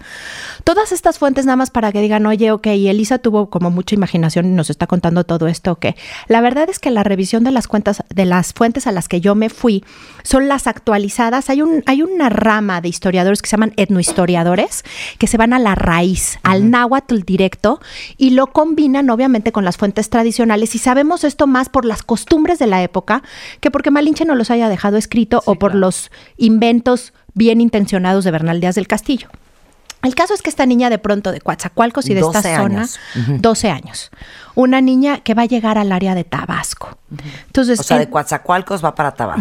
De, de, de, Coatzacoalcos se mueve para, para Tabasco. Eh, me faltó, me salté un poquito de esta parte del, del, nombre, ¿no? El nombre va a ser Malintzin, como lo conocen. Hay que entender que entre los náhuatls el nombre iba cambiando no, te, no se permanecía un mismo nombre, sino que al final te llamaban como como en ese momento te llamaras y se cree que desde el principio te llamabas así. Malintzin la van a conocer los indígenas y después la van a bautizar como Marina los españoles. Eh, y vamos a ver, porque esta parte del bautizo y lo que hacen después del bautizo no más no se entiende. Eh, y después va a ser Malinche. No sabemos si ese era su nombre original. Seguramente, ¿sabes cómo les ponían? Hija mayor, hija menor, la hija de en medio. Ese era el nombre o el día que hubieras nacido según el calendario. Se dijo por mucho tiempo que a lo mejor había nacido en el día de Malinali y Malinali, que quiere decir hierba, era de mal agüero. Entonces que ya desde ahí la pobre estaba traumada. A ver, los náhuatls jamás le hubieran puesto el nombre de Malinali, un, nombre de mal agüero. El sacerdote hubiera dicho, pues di que nació unos minutitos antes o un día después, pero no le pongas ese nombre. Entonces la vamos a conocer como Malintzin, después como Marina, Malina para ella, porque no pronunciaban la R, Doña Marina para los españoles, la suben a Doña. Y Malinche en general. Y ya después, pues ya vimos que con Octavio Paz, pues pasó a ser la chicada, la Pero continuemos con la historia. Esta niña que llega a Tabasco. ¿ok? Llega a Tabasco a un mundo nuevo. Tabasco, en la zona donde, donde ella va a encontrarse, es... Em, es una zona que es como muy como cosmopolita. Convivían mayas con náhuatl de la mejor manera posible, no había guerra. ¿Por qué? Por comerciantes, ¿eh? No por otra cosa. ¿Estamos hablando de qué año, hija? Aquí estamos hablando de 1517. Ok. Más o menos, ¿no? Ok. Eh, sí, porque en 1517, 1517 eh, se cree que ella nace entre el 1502 y el 1504. No lo tenemos exacto. Entonces, entre el 16 y el 17 estamos hablando de este momento. Ese puerto, eh, que era un puerto muy comercial, muy importante, se llamaba Xillayanco. Pero ella no se va a quedar ahí. Ahí la van a vender. Y, se, y la van a comprar unos mayas. Los mayas que la compran son mayas muy ricos. Y no son mayas que hablan particularmente el yucateco, sino maya chontal. De pronto esta niña, y conforme yo la iba estudiando, iba viendo como estos silencios, reclamó, no reclamó, iba llorando, gritó, guardó silencio, ¿qué hacemos? ¿Cuánto pagaran por ella? ¿Cuánto pagaban? ¿Cuántos sacos de cacao vales? Y además de ser noble, a de pronto llegar a otra casa, al lugar donde ella va a llegar eh, concretamente con estos nuevos eh, mayas, sus nuevos dueños, se llama Putunchán. En Putunchán es una zona rica, eh, con, otro, con otro clima totalmente caliente siempre, vive en una casa principal. Y hay otros que hablan maya yucateco. Entonces, fíjense, ya trae náhuatl, popoluta, maya yucateco, maya chontal. Y todo esto en esta cabecita de esta niña. ¿Qué hacían las esclavas? Algo que es bien interesante de la época prehispánica es que no había una diferencia por género. Es decir, una mujer valía lo mismo que un hombre. Una mujer nunca era vista menos o que no podía hacer esto o aquello. Estaba determinada que iba a hacer ciertas actividades, pero también los hombres. O sea, en todo caso, si valían lo mismo uno que otro. Si eras esclavo, entonces sí perdías toda voluntad. ¿A qué se dedicaban estas niñas esclavas que llegaban? A ayudar a la señora de la casa en las cosas que costaba trabajo. El telar era considerada la actividad noble de las mujeres. Pero ¿qué había que hacer antes? Sembrar, cuidar el algodón, deshilar el algodón, calarlo, o sea, toda esa actividad pesada. Acarrear agua también, eh, echar tortillas, cuidar a los niños, o sea, las actividades de una sirvienta. Y dirías, bueno, pero no, no, nada más bueno. Y comenzaban a ser usadas sexualmente. O sea, ya por, por los, por, por el propio indígena o por el propio maya que la compró, estas niñas comenzaban a ser usadas y podían quedar embarazadas y Por pasaban por el patrón. O sea, no, no había opción, perdías verdaderamente tu voluntad y tu cuerpo en el momento de ser esclava. Seguramente en esta época fue de las primeras veces que Malinche fue eh, ya usada sexualmente.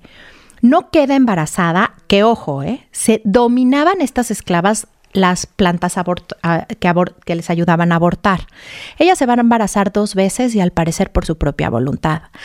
También puedes decir, bueno, entre los 12 y los 15 y más en esa época, pues ya debieron de haber menstruado. Sí, pero cuando comes poco y trabajas mucho, la- ni te baja. ni te baja. Ni te baja. El caso es que debe de haber sido una joven muy bella además, porque eh, vamos a ver cómo la eligen para ser eh, después regalada. Entonces, esta está siendo la vida de Malinche cuando empiezan a llegar, es, eh, Malintzin, cuando empiezan a llegar estos hombres barbudos que se acercan a las costas, que llegan por primera vez y quieren intercambiar y quieren comida, y que una vez se las dan y dos también, pero a la tercera los indios los atacan. Y justamente en la zona en la que está Malintzin, eh, en la narración tanto de Bernal como de los otros eh, narradores, tanto indígenas como españoles, en cuestión de dos horas, nunca se habían juntado tantos eh, guerreros para contraatacar ya a Hernán Cortés. Estamos hablando de 10 embarcaciones que llegaron, no cuatro, como llevó Grifal- Grijalva dos años antes. 10, pero eran cientos y cientos y cientos de indígenas apostados en la costa. Eh, y lo que sucede es que en menos de dos horas avanza Cortés por tierra y en menos de dos horas mueren 200 indígenas y sigue avanzando. Bernal Díaz del Castillo pone 400, otras fuentes dicen 600. El caso es que muchos, y nunca habían pasado que en menos de dos horas.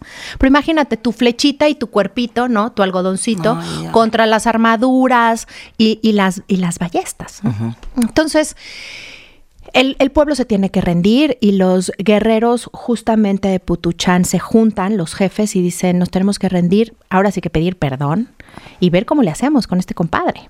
El- entonces, Cortés les dice que si se arrepienten, los perdonará. Qué horror, ¿no?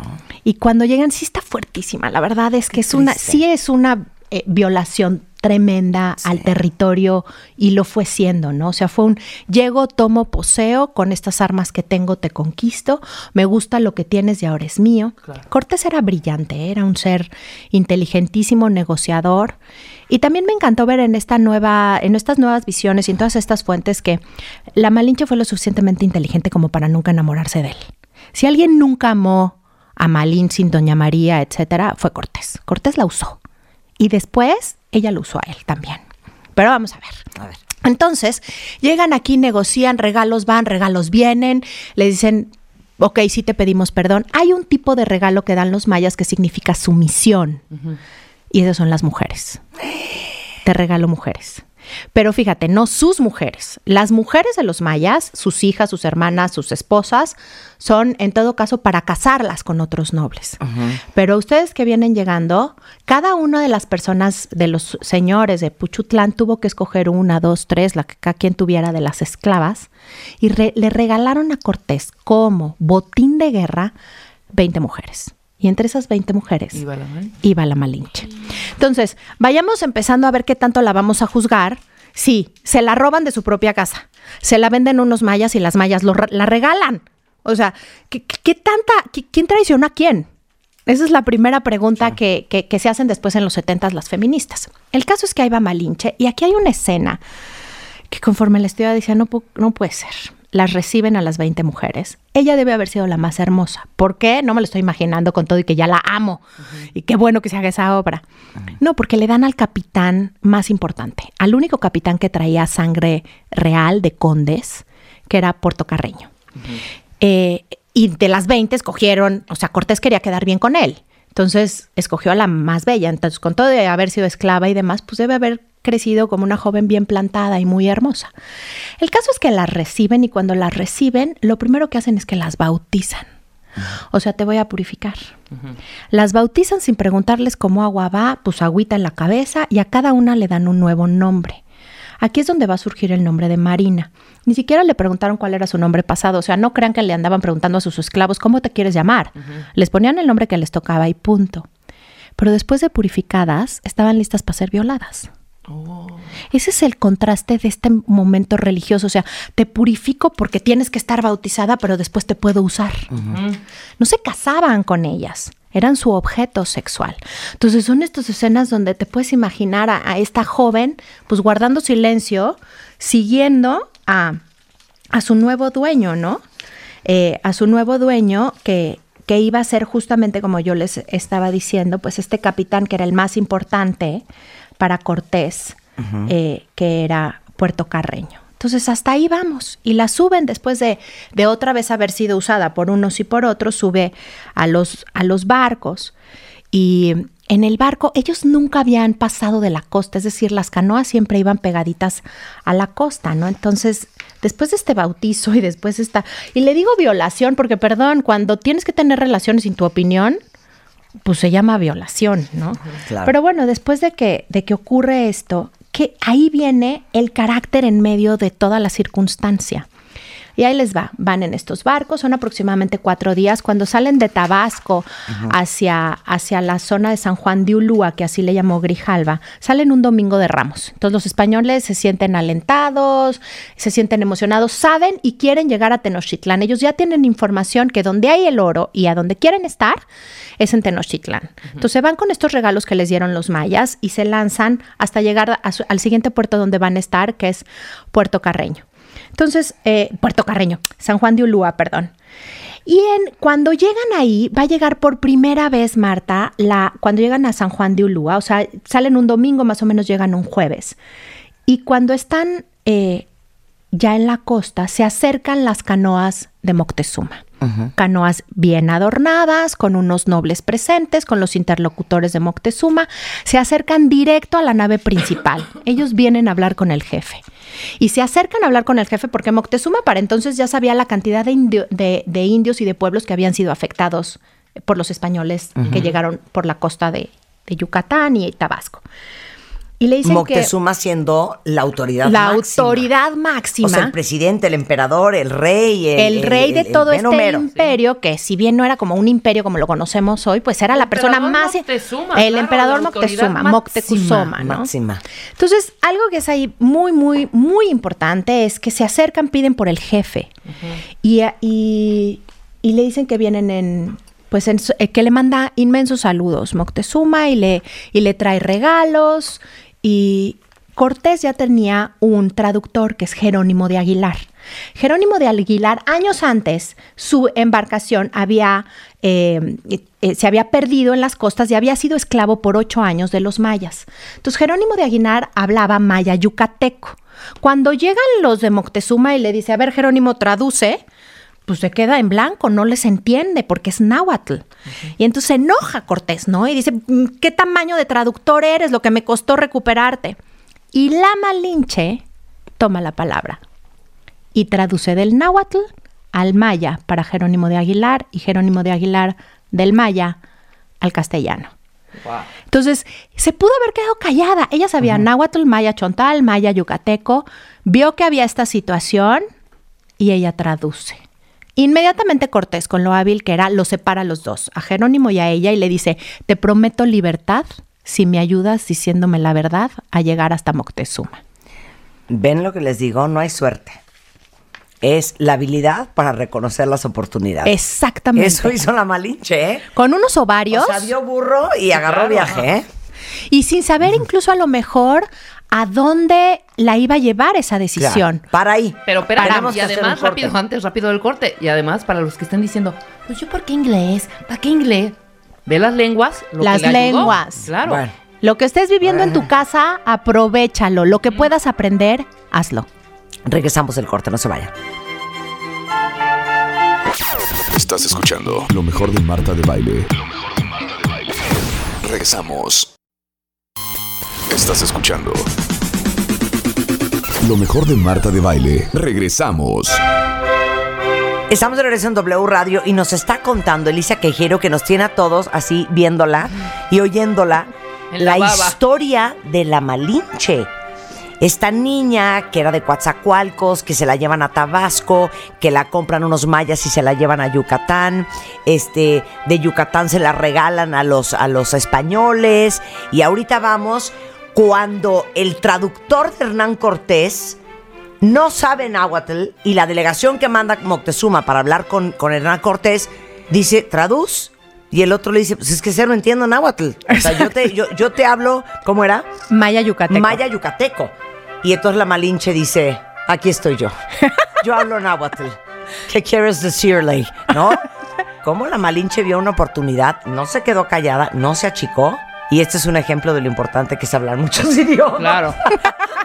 Ok, Y entonces. de saber cuándo hablar. Eh, eh, de hecho, Bernal Díaz del Castillo dice, era bien plantada, alegre y entremetida. O sea, pues andaba ahí de oyente que estaba Claro, pasando, ¿no? claro, estaba en todo, estaba en todo. eh, ella está ahí y, y ella usa lo que sabe. Y al final le habían enseñado a servir, venía de ser una esclava.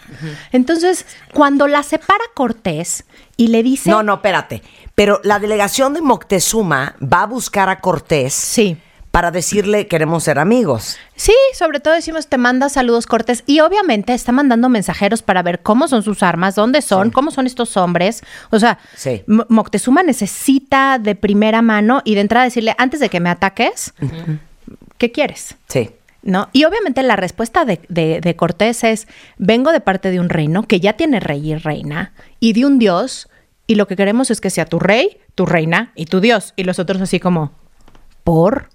¿No? O sea, un poco. Pero, pero en, en realidad la que logra este diálogo, porque además les digo que este náhuatl que se hablaba era un náhuatl además especial.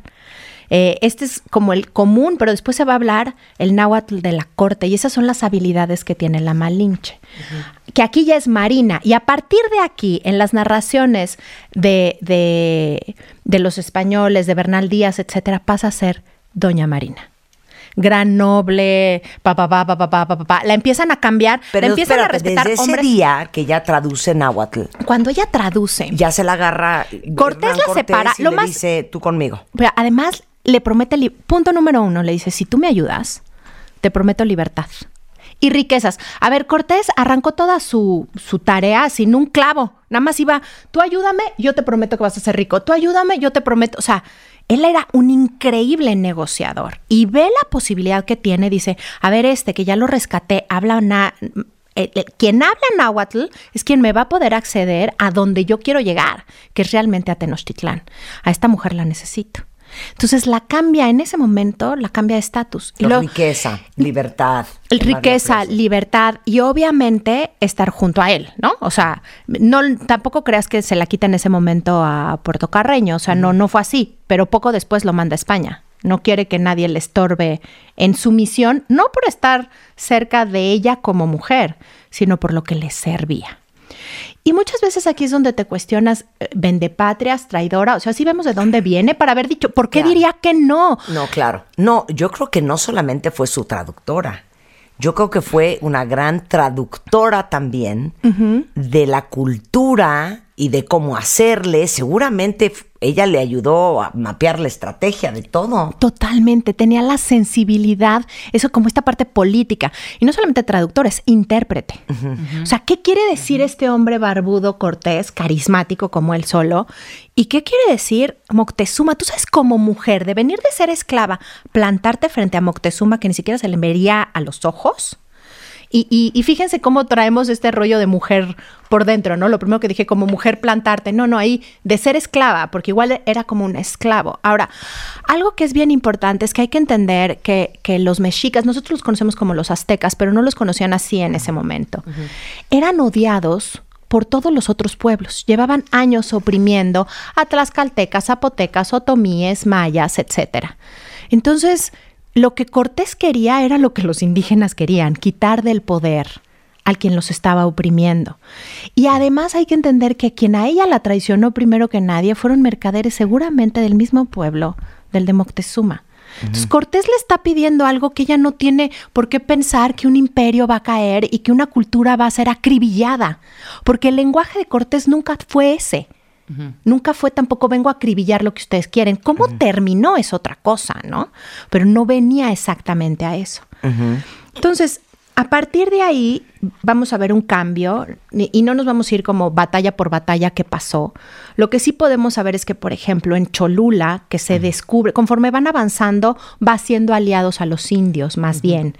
Y quien le ayuda a hacer esos aliados es La la Malinche. Porque va diciendo qué es lo que él necesita. Además, aprende el español en tres patadas y pronto quita de en medio a, Jerónimo- a Jerónimo de Aguilar. Ya no lo necesitan. No es que lo corren, pero ya no lo necesitan. Ella se convierte en todo lo que Cortés necesita para poderse comunicar. Tlatuani es la palabra que utilizan los náhuatls para determinar a su rey, a su jefe máximo. Y Tlatuani significa el que habla. Entonces, ¿qué tan importante sería tener la palabra? Ese es uno de los elementos por qué los indígenas en esa misma época la admiraron. Y el segundo, ¿quién creen que pierde su nombre? Cortés. Cortés deja de ser Cortés para convertirse en capitán Malinche. Ok. Era tan importante ella que los espa- primero los indígenas le empiezan a decir capitán Malinche y después los españoles. Entonces, de ese tamaño era la fuerza y la capacidad de esta mujer que se iba moviendo y iba obedeciendo también. Y después, como dices, Marta, ¿no la ves perfectamente aconsejando a Cortés? 100%. A ver, de, no, hijo, es que así no somos aquí. O sea, lo que tú tienes que decirle, 100%. Así ha de haber sido. Claro, claro que fue así. Ella descubre eh, la traición que quieren hacerle, o bueno, la conspiración en Cholula. La descubre, se la dice a Cortés, y ahí viene una matanza brutal. O sea, fue brutal él y, lo- y Cortés y los tlaxcaltecas fueron brutales contra el pueblo de Cholula.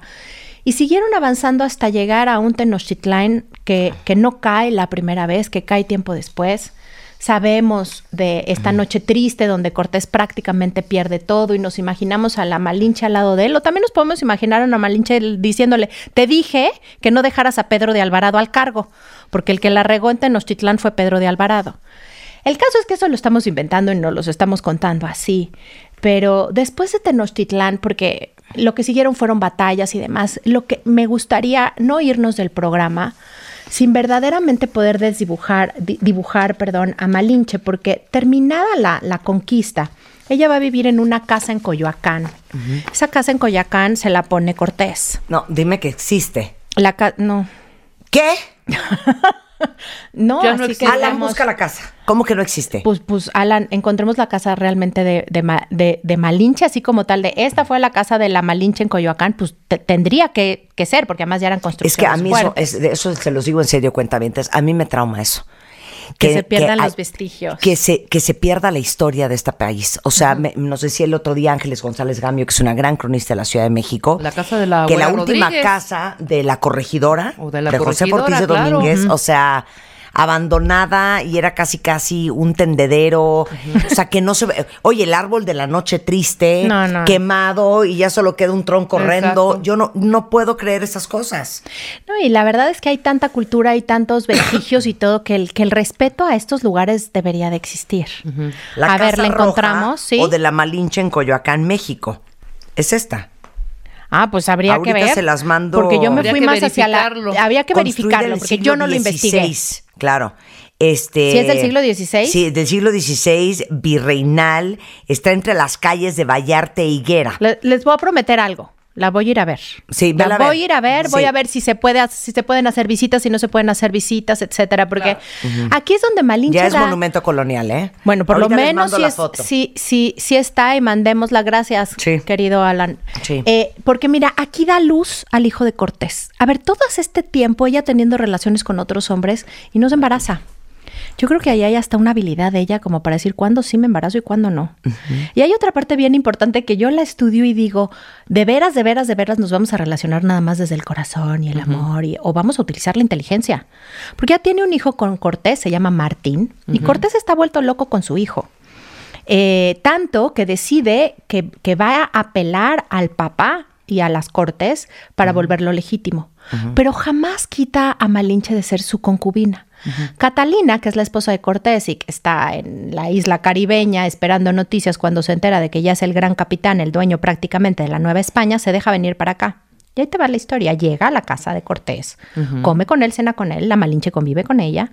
Ella estaba acostumbrada a convivir con otras señoras, no esperaba otra cosa. Claro. Catalina vivió una noche, amaneció muerta. ¿Catalina? La esposa de La Cortés. esposa de Cortés. La verdad es que todas las fuentes coinciden prácticamente que Cortés la mató. En la noche que regresó su esposa después de tanto tiempo le estorbaba.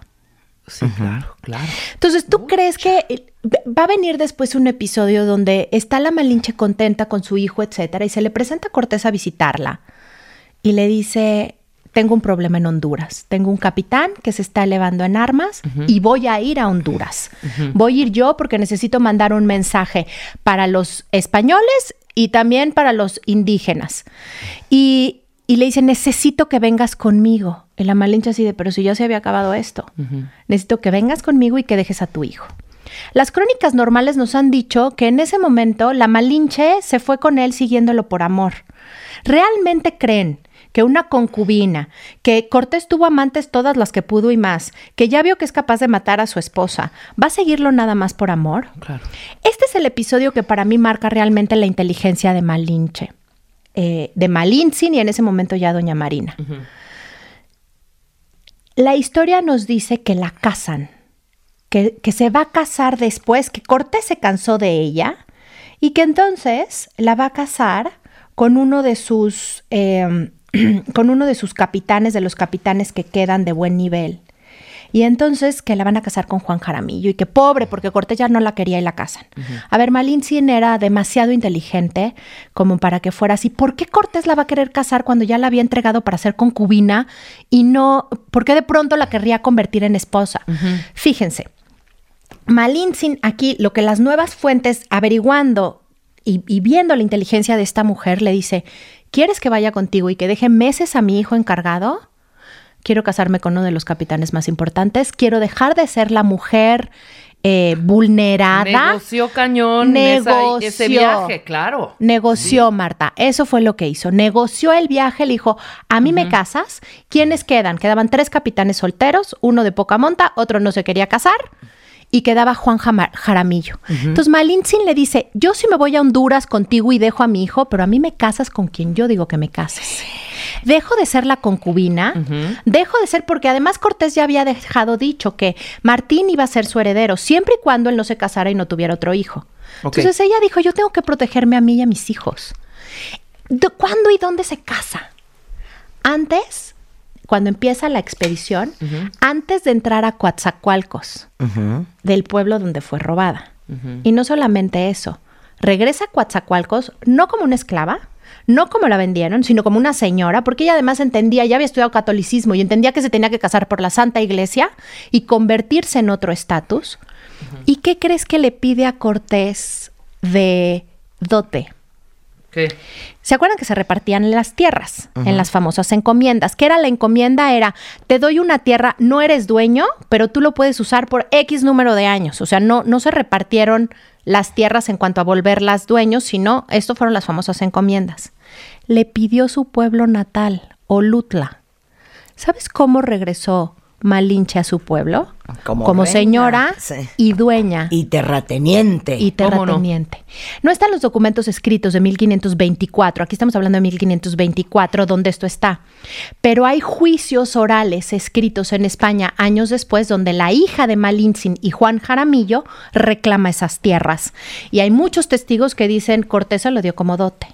Entonces, este último capítulo de la vida, o penúltimo, porque después, bueno, va a venir su muerte en mil- 1529, pero este, este último momento a mí me planta una mujer que en medio de las circunstancias supo sobrevivir. Oye, de bruta no tenía nada. claro. ¿eh? Nada. Entonces, a ver, ¿cómo pasó de niña robada a señora, doña, Capitana. capitana y dueña del territorio de donde la robaron? Con esto. sí, Claro, La cabeza. Con esto. Y estas son las circunstancias que hay. ¿Qué hago con estas circunstancias? Claro. A mí me enloqueció.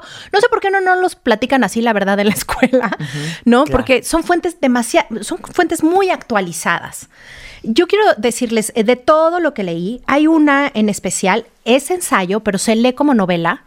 Eh, se llama Malintzin, tal cual, de Camila Townsend. Les Ah, mandamos ahorita una la foto. neoyorquina esta. De la neoyorquina brutal, de ella, esta etnohistoriadora, que de verdad es una delicia si quieren Malintzin. entrarle. Malintzin. ¿De qué va a morir? De enfermedad de europeos. ¿no? La van a, eh, ¿qué quiere decir? O sea, le da un tipo de viruela.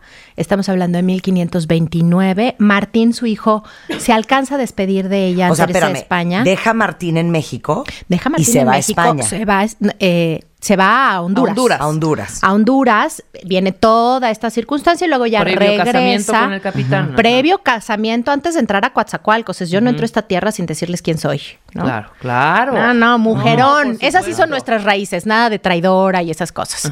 Y ya regresa a México, casada, tiene una hija que se llama María. Eh, y después, digamos que ya vive tranquila con Juan Jaramillo, con esta niñita María, muy contenta. Martín vive con su padre. Se despide de su madre cuando él tiene seis años para irse a España. Él lo quiere hacer de la Orden de Santiago y servir al rey. Y a los pocos meses muere, ¿no? Muere de una viruela. Y todos los narradores dicen, y todos los pobladores de México supieron que murió Doña Marina. O sea, en aquel entonces era una mujer Doña realmente eh, admirada, ¿no? Joven, ¿no? Muy Murió joven, a los 30. 30. Por los 30 que, mira, para esa época yo creo que fue una vida bastante larga, ¿no?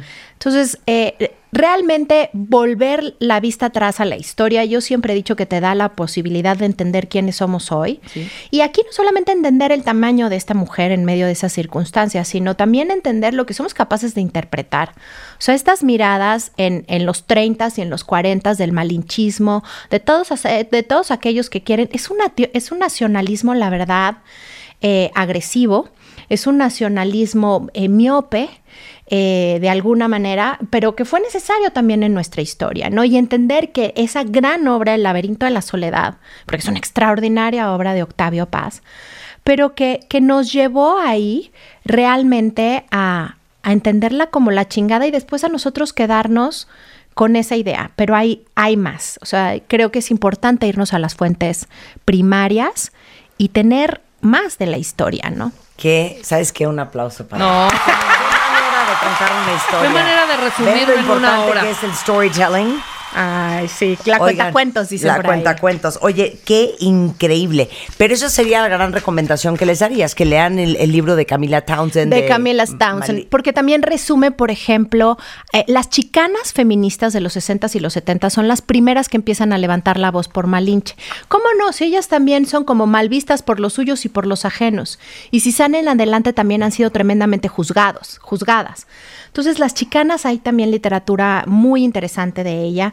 Y a mí este libro en particular, eh, digo, para recomendárselos, porque bibliografía, o sea, si, alguien se ha escrito también, es de, es de Malinzi, ¿no? Entonces también les vamos a poner dentro de la página que les suben todo el guion y todo, yo en la parte de abajo estoy agregando unas 5, 6, 7 fuentes en las cuales también me basé.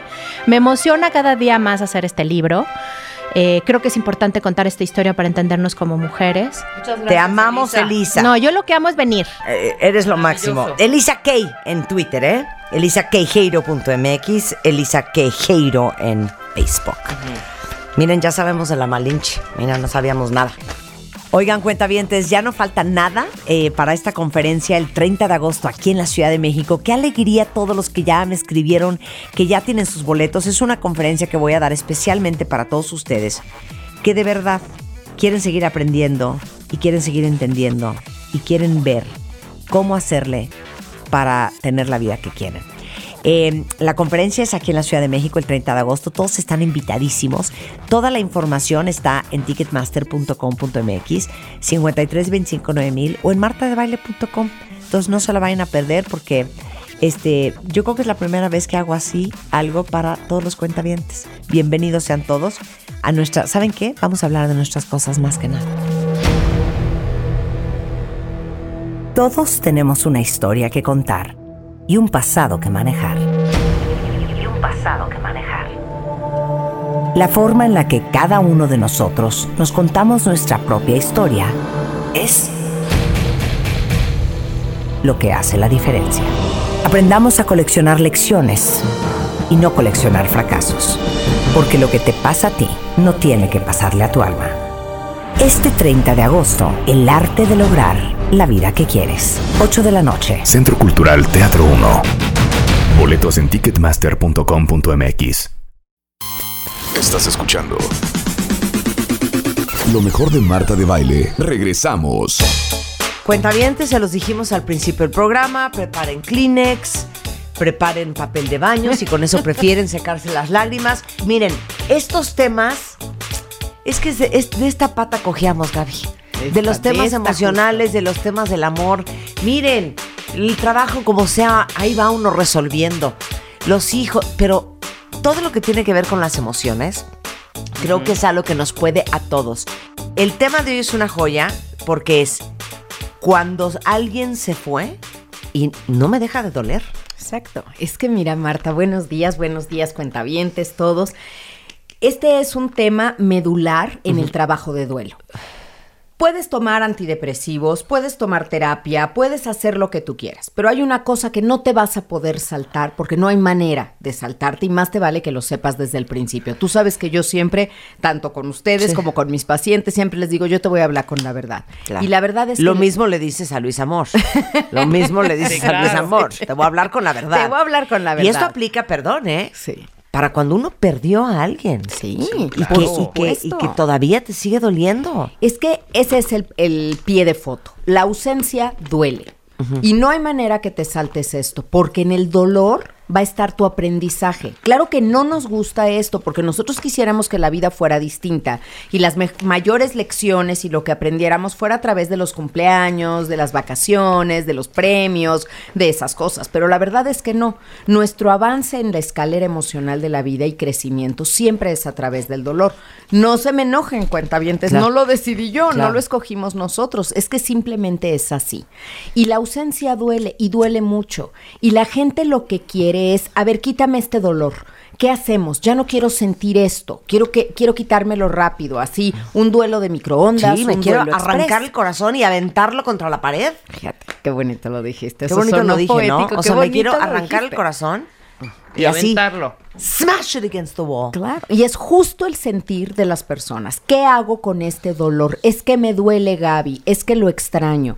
Entonces hay muchas consideraciones importantes con respecto a la ausencia que me pareció fundamental que las Claro. empezáramos a ver. Primero Claro. porque como para todo en la vida, lo que sabes que va a llegar, te tienes que preparar. Y tienes que prepararte que parte de amar el precio que vas a tener que pagar por ese amor es en algún momento extrañar a esa persona.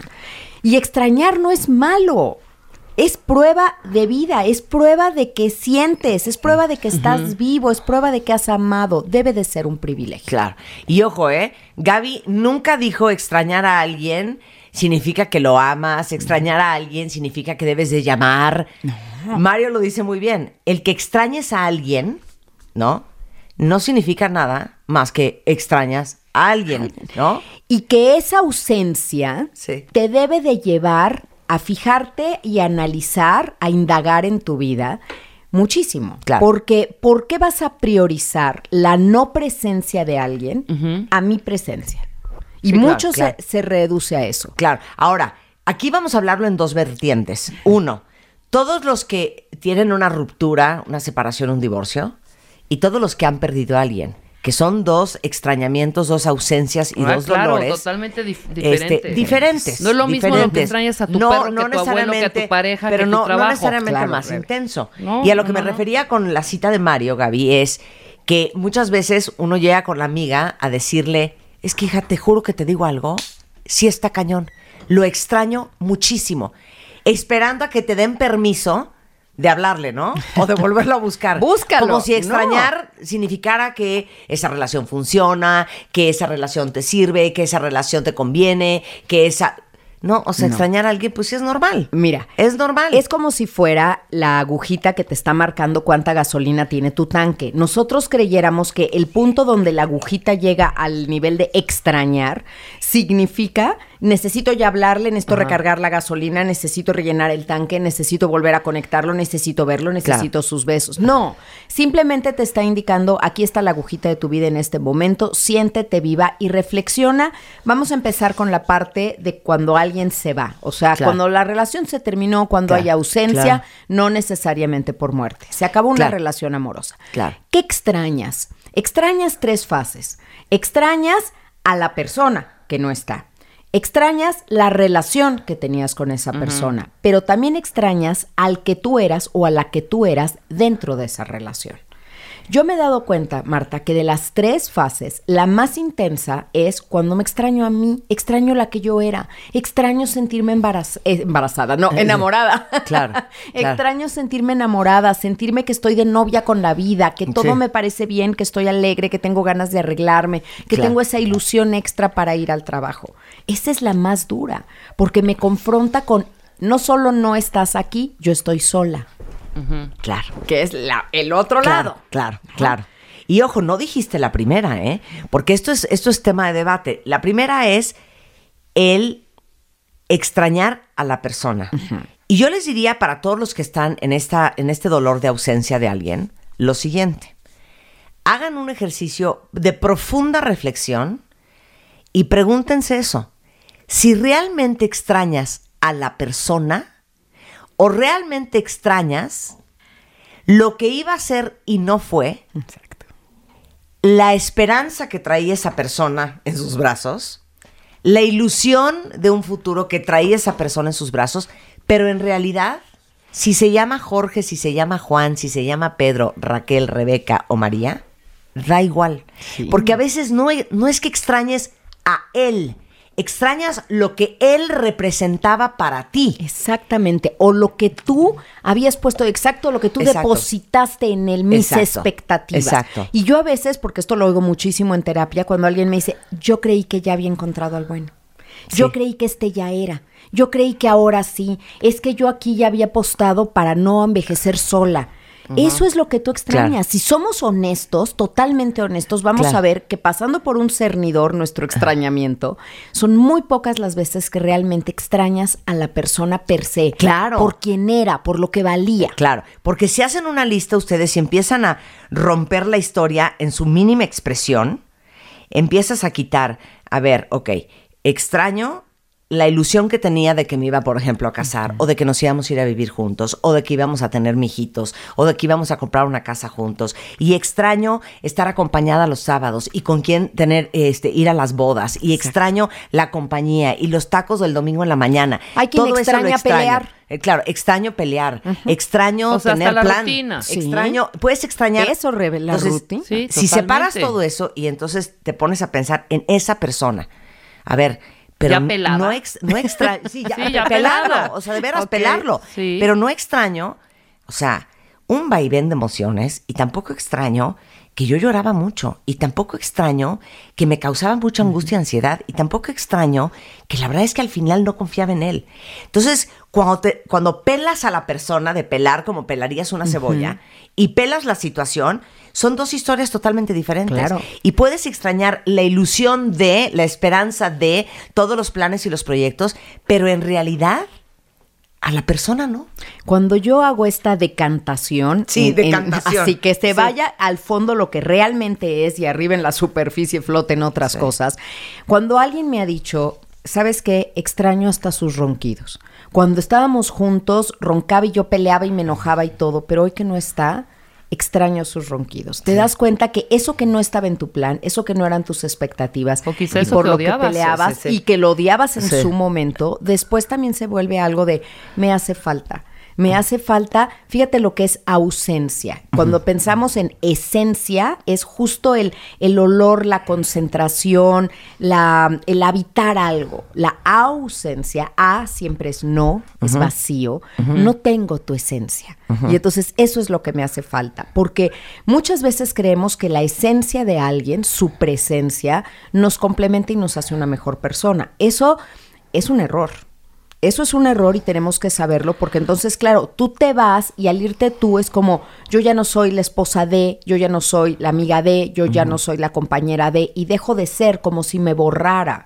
Y para vivir la vida no necesitas una goma, necesitas tu lápiz y un sacapuntas para que cuando se le acabe la punta al tuyo, le vuelvas a sacar punta. La goma no importa. Porque hay mucho lugar donde escribir, pero tú no debes de sentir que si la otra persona no está, tú te nulificaste, tú ya no eres, una parte de ti ya no es. Sí, claro. Pareciera que al, en el, al fin de cuentas lo único que cuenta en esta vida Es es, que tengas a pareja. Es alguien. tener un bulto junto. Pareciera que si no tengo a alguien, no la he hecho. No he triunfado en la vida. No tengo material estoy completa. para llegar a la reunión de exalumnos a decirles, no estoy completa. Claro. ¿Por qué tenemos esta sensación? Estar sola no es tan malo. Dejen de sentir lástima por ustedes si están solos o solas por ahora. No Bueno, pasa nada. Confiesen, cuentavientes, ¿cuántos de ustedes en la lloradera por el dolor de la ausencia se han metido al baño a llorar enfrente del espejo?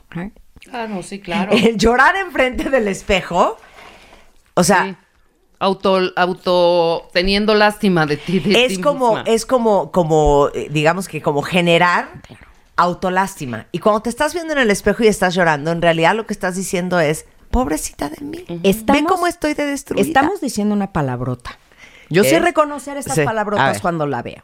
Lástima. Lástima. Cuando tú te tienes das lástima. Lástima es creer que la otra persona, cuando dices pobrecito, que es de las peores palabras Sí. del diccionario, Sí. pobrecito significa no creo que tenga lo que se necesita para salir adelante. Es menospreciar a alguien. Si te lo dices frente al espejo, tómala. Porque estás diciendo, pobre de ti, no creo que la vayas a hacer, no confío en ti, no creo que tengas lo necesario. Una cosa es sentir piedad. Y piedad es una virtud. Misericordia, Misericordia, pero, compasión. pero decir, sí, porque de verdad son otro nivel.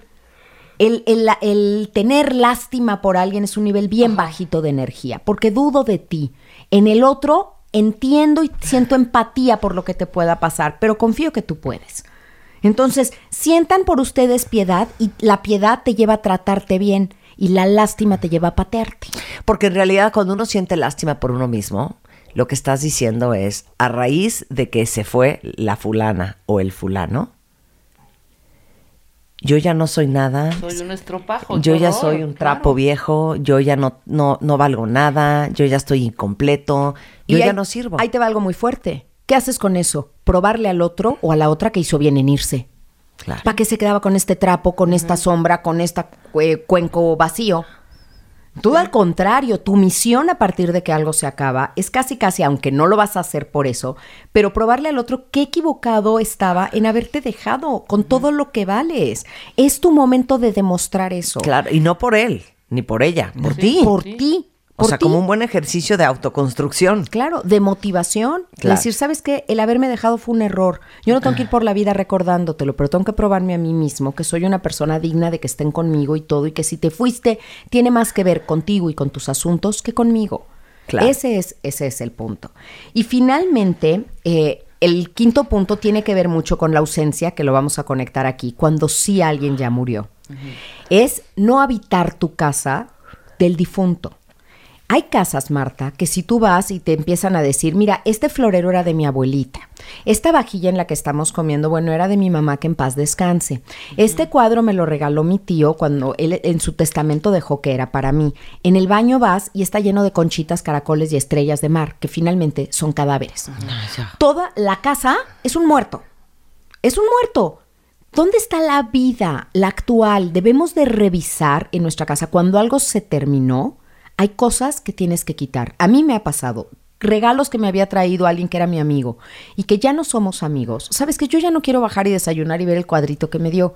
No me interesa tener el- la foto del viaje que él hizo o ella hizo. Ya la quitó. Porque también eso ya es parte del pasado. Entonces, revisa tu casa en el presente para ver si tu casa está habitando el hoy o sigue en el ayer. Porque eso también te va llevando a un estado de ánimo. O sea, estás hablando literalmente de tu casa. Sí, de tu casa, porque la casa fuera es el lugar donde mora tu cuerpo y el cuerpo es la casa del alma. Entonces, un estuche lleva una joya y esa joya dentro tiene otra joya como cajita, eh, muñeca rusa. Pero Así les digo una cosa, yo extendería la casa porque habitamos en nuestras casas, pero también habitamos en nuestros celulares. Claro. Y claro, si te hace bien, sí. y si te hace bien, aunque quedes como una teta y como una infantil imbécil, ya no tenerlo en Facebook, o ya no tenerla en WhatsApp, o ya no tenerla, ¿me entiendes?, en tu, en tu Snapchat, o es igual a seguir con el marco de fotos con tú y él en la boda de tu primo en tu buró. Es lo mismo. No creo que te, que te haga ver infantil quitar a alguien de redes. Una vez lo hablé con Álvaro Gordo, estuvimos hablando de la etiqueta y el protocolo que se debe de seguir en esos casos. Parte de cerrar el libro y de terminar es entender que yo fui parte de tu mundo y de tus amigos y todo, pero ahora yo me retiro. Claro. Quien esté interesado de tus Y amigos si eso en es lo que te hace bien a ti, eso es lo que te hace bien a ti. ¿Cómo te hace sentir? Te vale que digan que eres una teta. Sí. Y que qué inmaduro y que qué infantil que ya lo bloqueaste. Ni modo. Eso es lo que te hace bien. Eso es lo que necesitas tú para sobrevivir. Porque Sí, en mi época, ahora sí voy a sonar muy abuelita, pero era mucho más fácil Ay, terminar claro, con hija. alguien. Bueno, pero hija, claro. no te vayas, no te vayas sola. En nuestra época, sí, no teníamos que delete Facebook, delete Nada, Snapchat, delete WhatsApp, delete y- SMS, delete, nada de eso. No, nada más arrancabas la M del directorio telefónico. O sea, Si lo más que podías Martínez. hacer, lo más que podías Tachar el hacer, teléfono y era de flojera y complicadísimo, es pedirle a una amiga que te acompañara a pasar enfrente de su casa. Claro. Eso Ah, era lo claro. más que Claro. podíamos hacer. Si era Ese era vecino, nuestro estoqueo. Si era vecino, capaz te lo encontrabas, ¿no? Sí. Pero ahora tienes esta ventanita morbosa Sí, donde sí. tú dices que te asomas a ver su vida. Claro. Y bueno, ya también entendamos como adultos que en esa ventanita uno nada más pone foto de los momentos felices. Claro, claro. Nadie pone su foto de, Claro. mira, me estoy llorando, mírame si te Mira, extraño. igual, regresando al importas". ejemplo de. Rebequita de 8 años. Tú expondrías a Rebequita No. a que la lastimen, No. a que la sobajen, a que la ninguneen. No, Harías todo para protegerla de que no le pasara eso.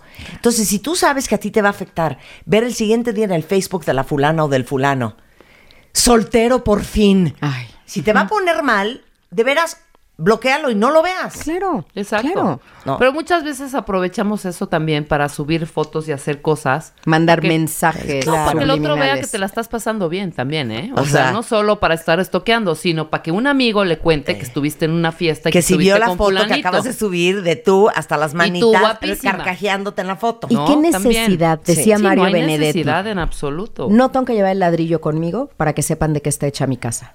Con que lo sepa yo. Sí, sí, muchas veces las si yo redes estoy nos bien, no tengo que estarlo diciendo. Nos destapan, dime de qué presumes y te diré de qué Totalmente, careces. Limpien su casa. Sí, es, limpien Ojo, su casa. Porque no quiero que se hagan bolas.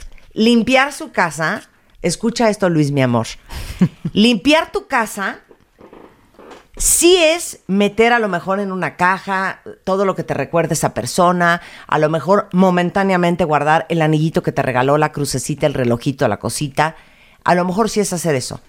No es guardar sus cosas en la caja y hablarle para decirle que a dónde quieres que se las lleve. Eso no es. No es. Eso no, no es. es. Eso ya. Porque ese es otro gran pretexto de, hija, ni modo que me lo quede. O sea, le tengo que hablar y decirle a dónde quiere que se lo lleve. ¿Dónde quieres que ¿Quiere te lleve? Muriendo necesita su hablarle. foto ahorita de cuando tenía cinco años. No necesita Si un se la das en cuatro viejo. meses, no pasa nada, ¿eh?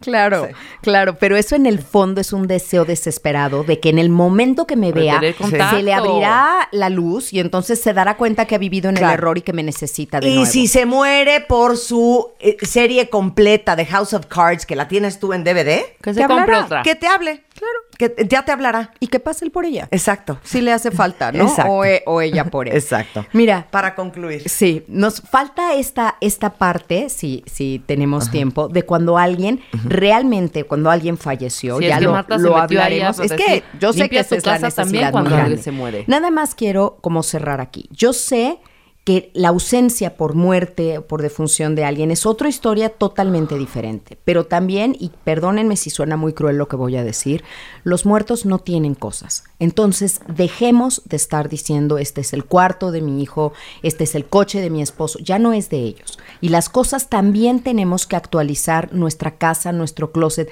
para decirle a nuestra vida, se vale vivir. El que yo esté vivo no es una traición. No seamos responsable con el muerto e irresponsable con el vivo.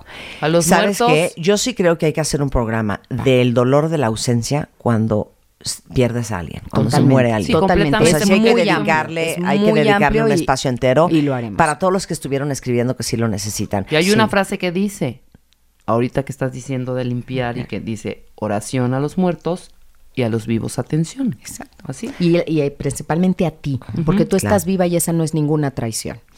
Bueno, eh, Gaby Pérez Islas tiene una serie de libros. Uno de ellos es este Cómo curar un corazón roto, que es una joya. Búsquenme, ahí estoy en Facebook, Gaby Pérez Tanatóloga, en Twitter, arroba Gaby Tanatóloga, y en YouTube, en este canal maravilloso que nos mantiene juntos, Gaby Tanatóloga, para que vean todos los martes los tanatotips que subimos con mucho cariño para ustedes y respondiendo a los temas que me solicitan. Muchas gracias, Gaby. Al contrario, un gustazo. Y con esto nos vamos, cuentavientes. Estamos de regreso mañana en punto de las 10 de la mañana. Lo mejor de Marta de Baile. No se vayan mucho más que aprender y escuchar el resto de la tarde, solo en doble.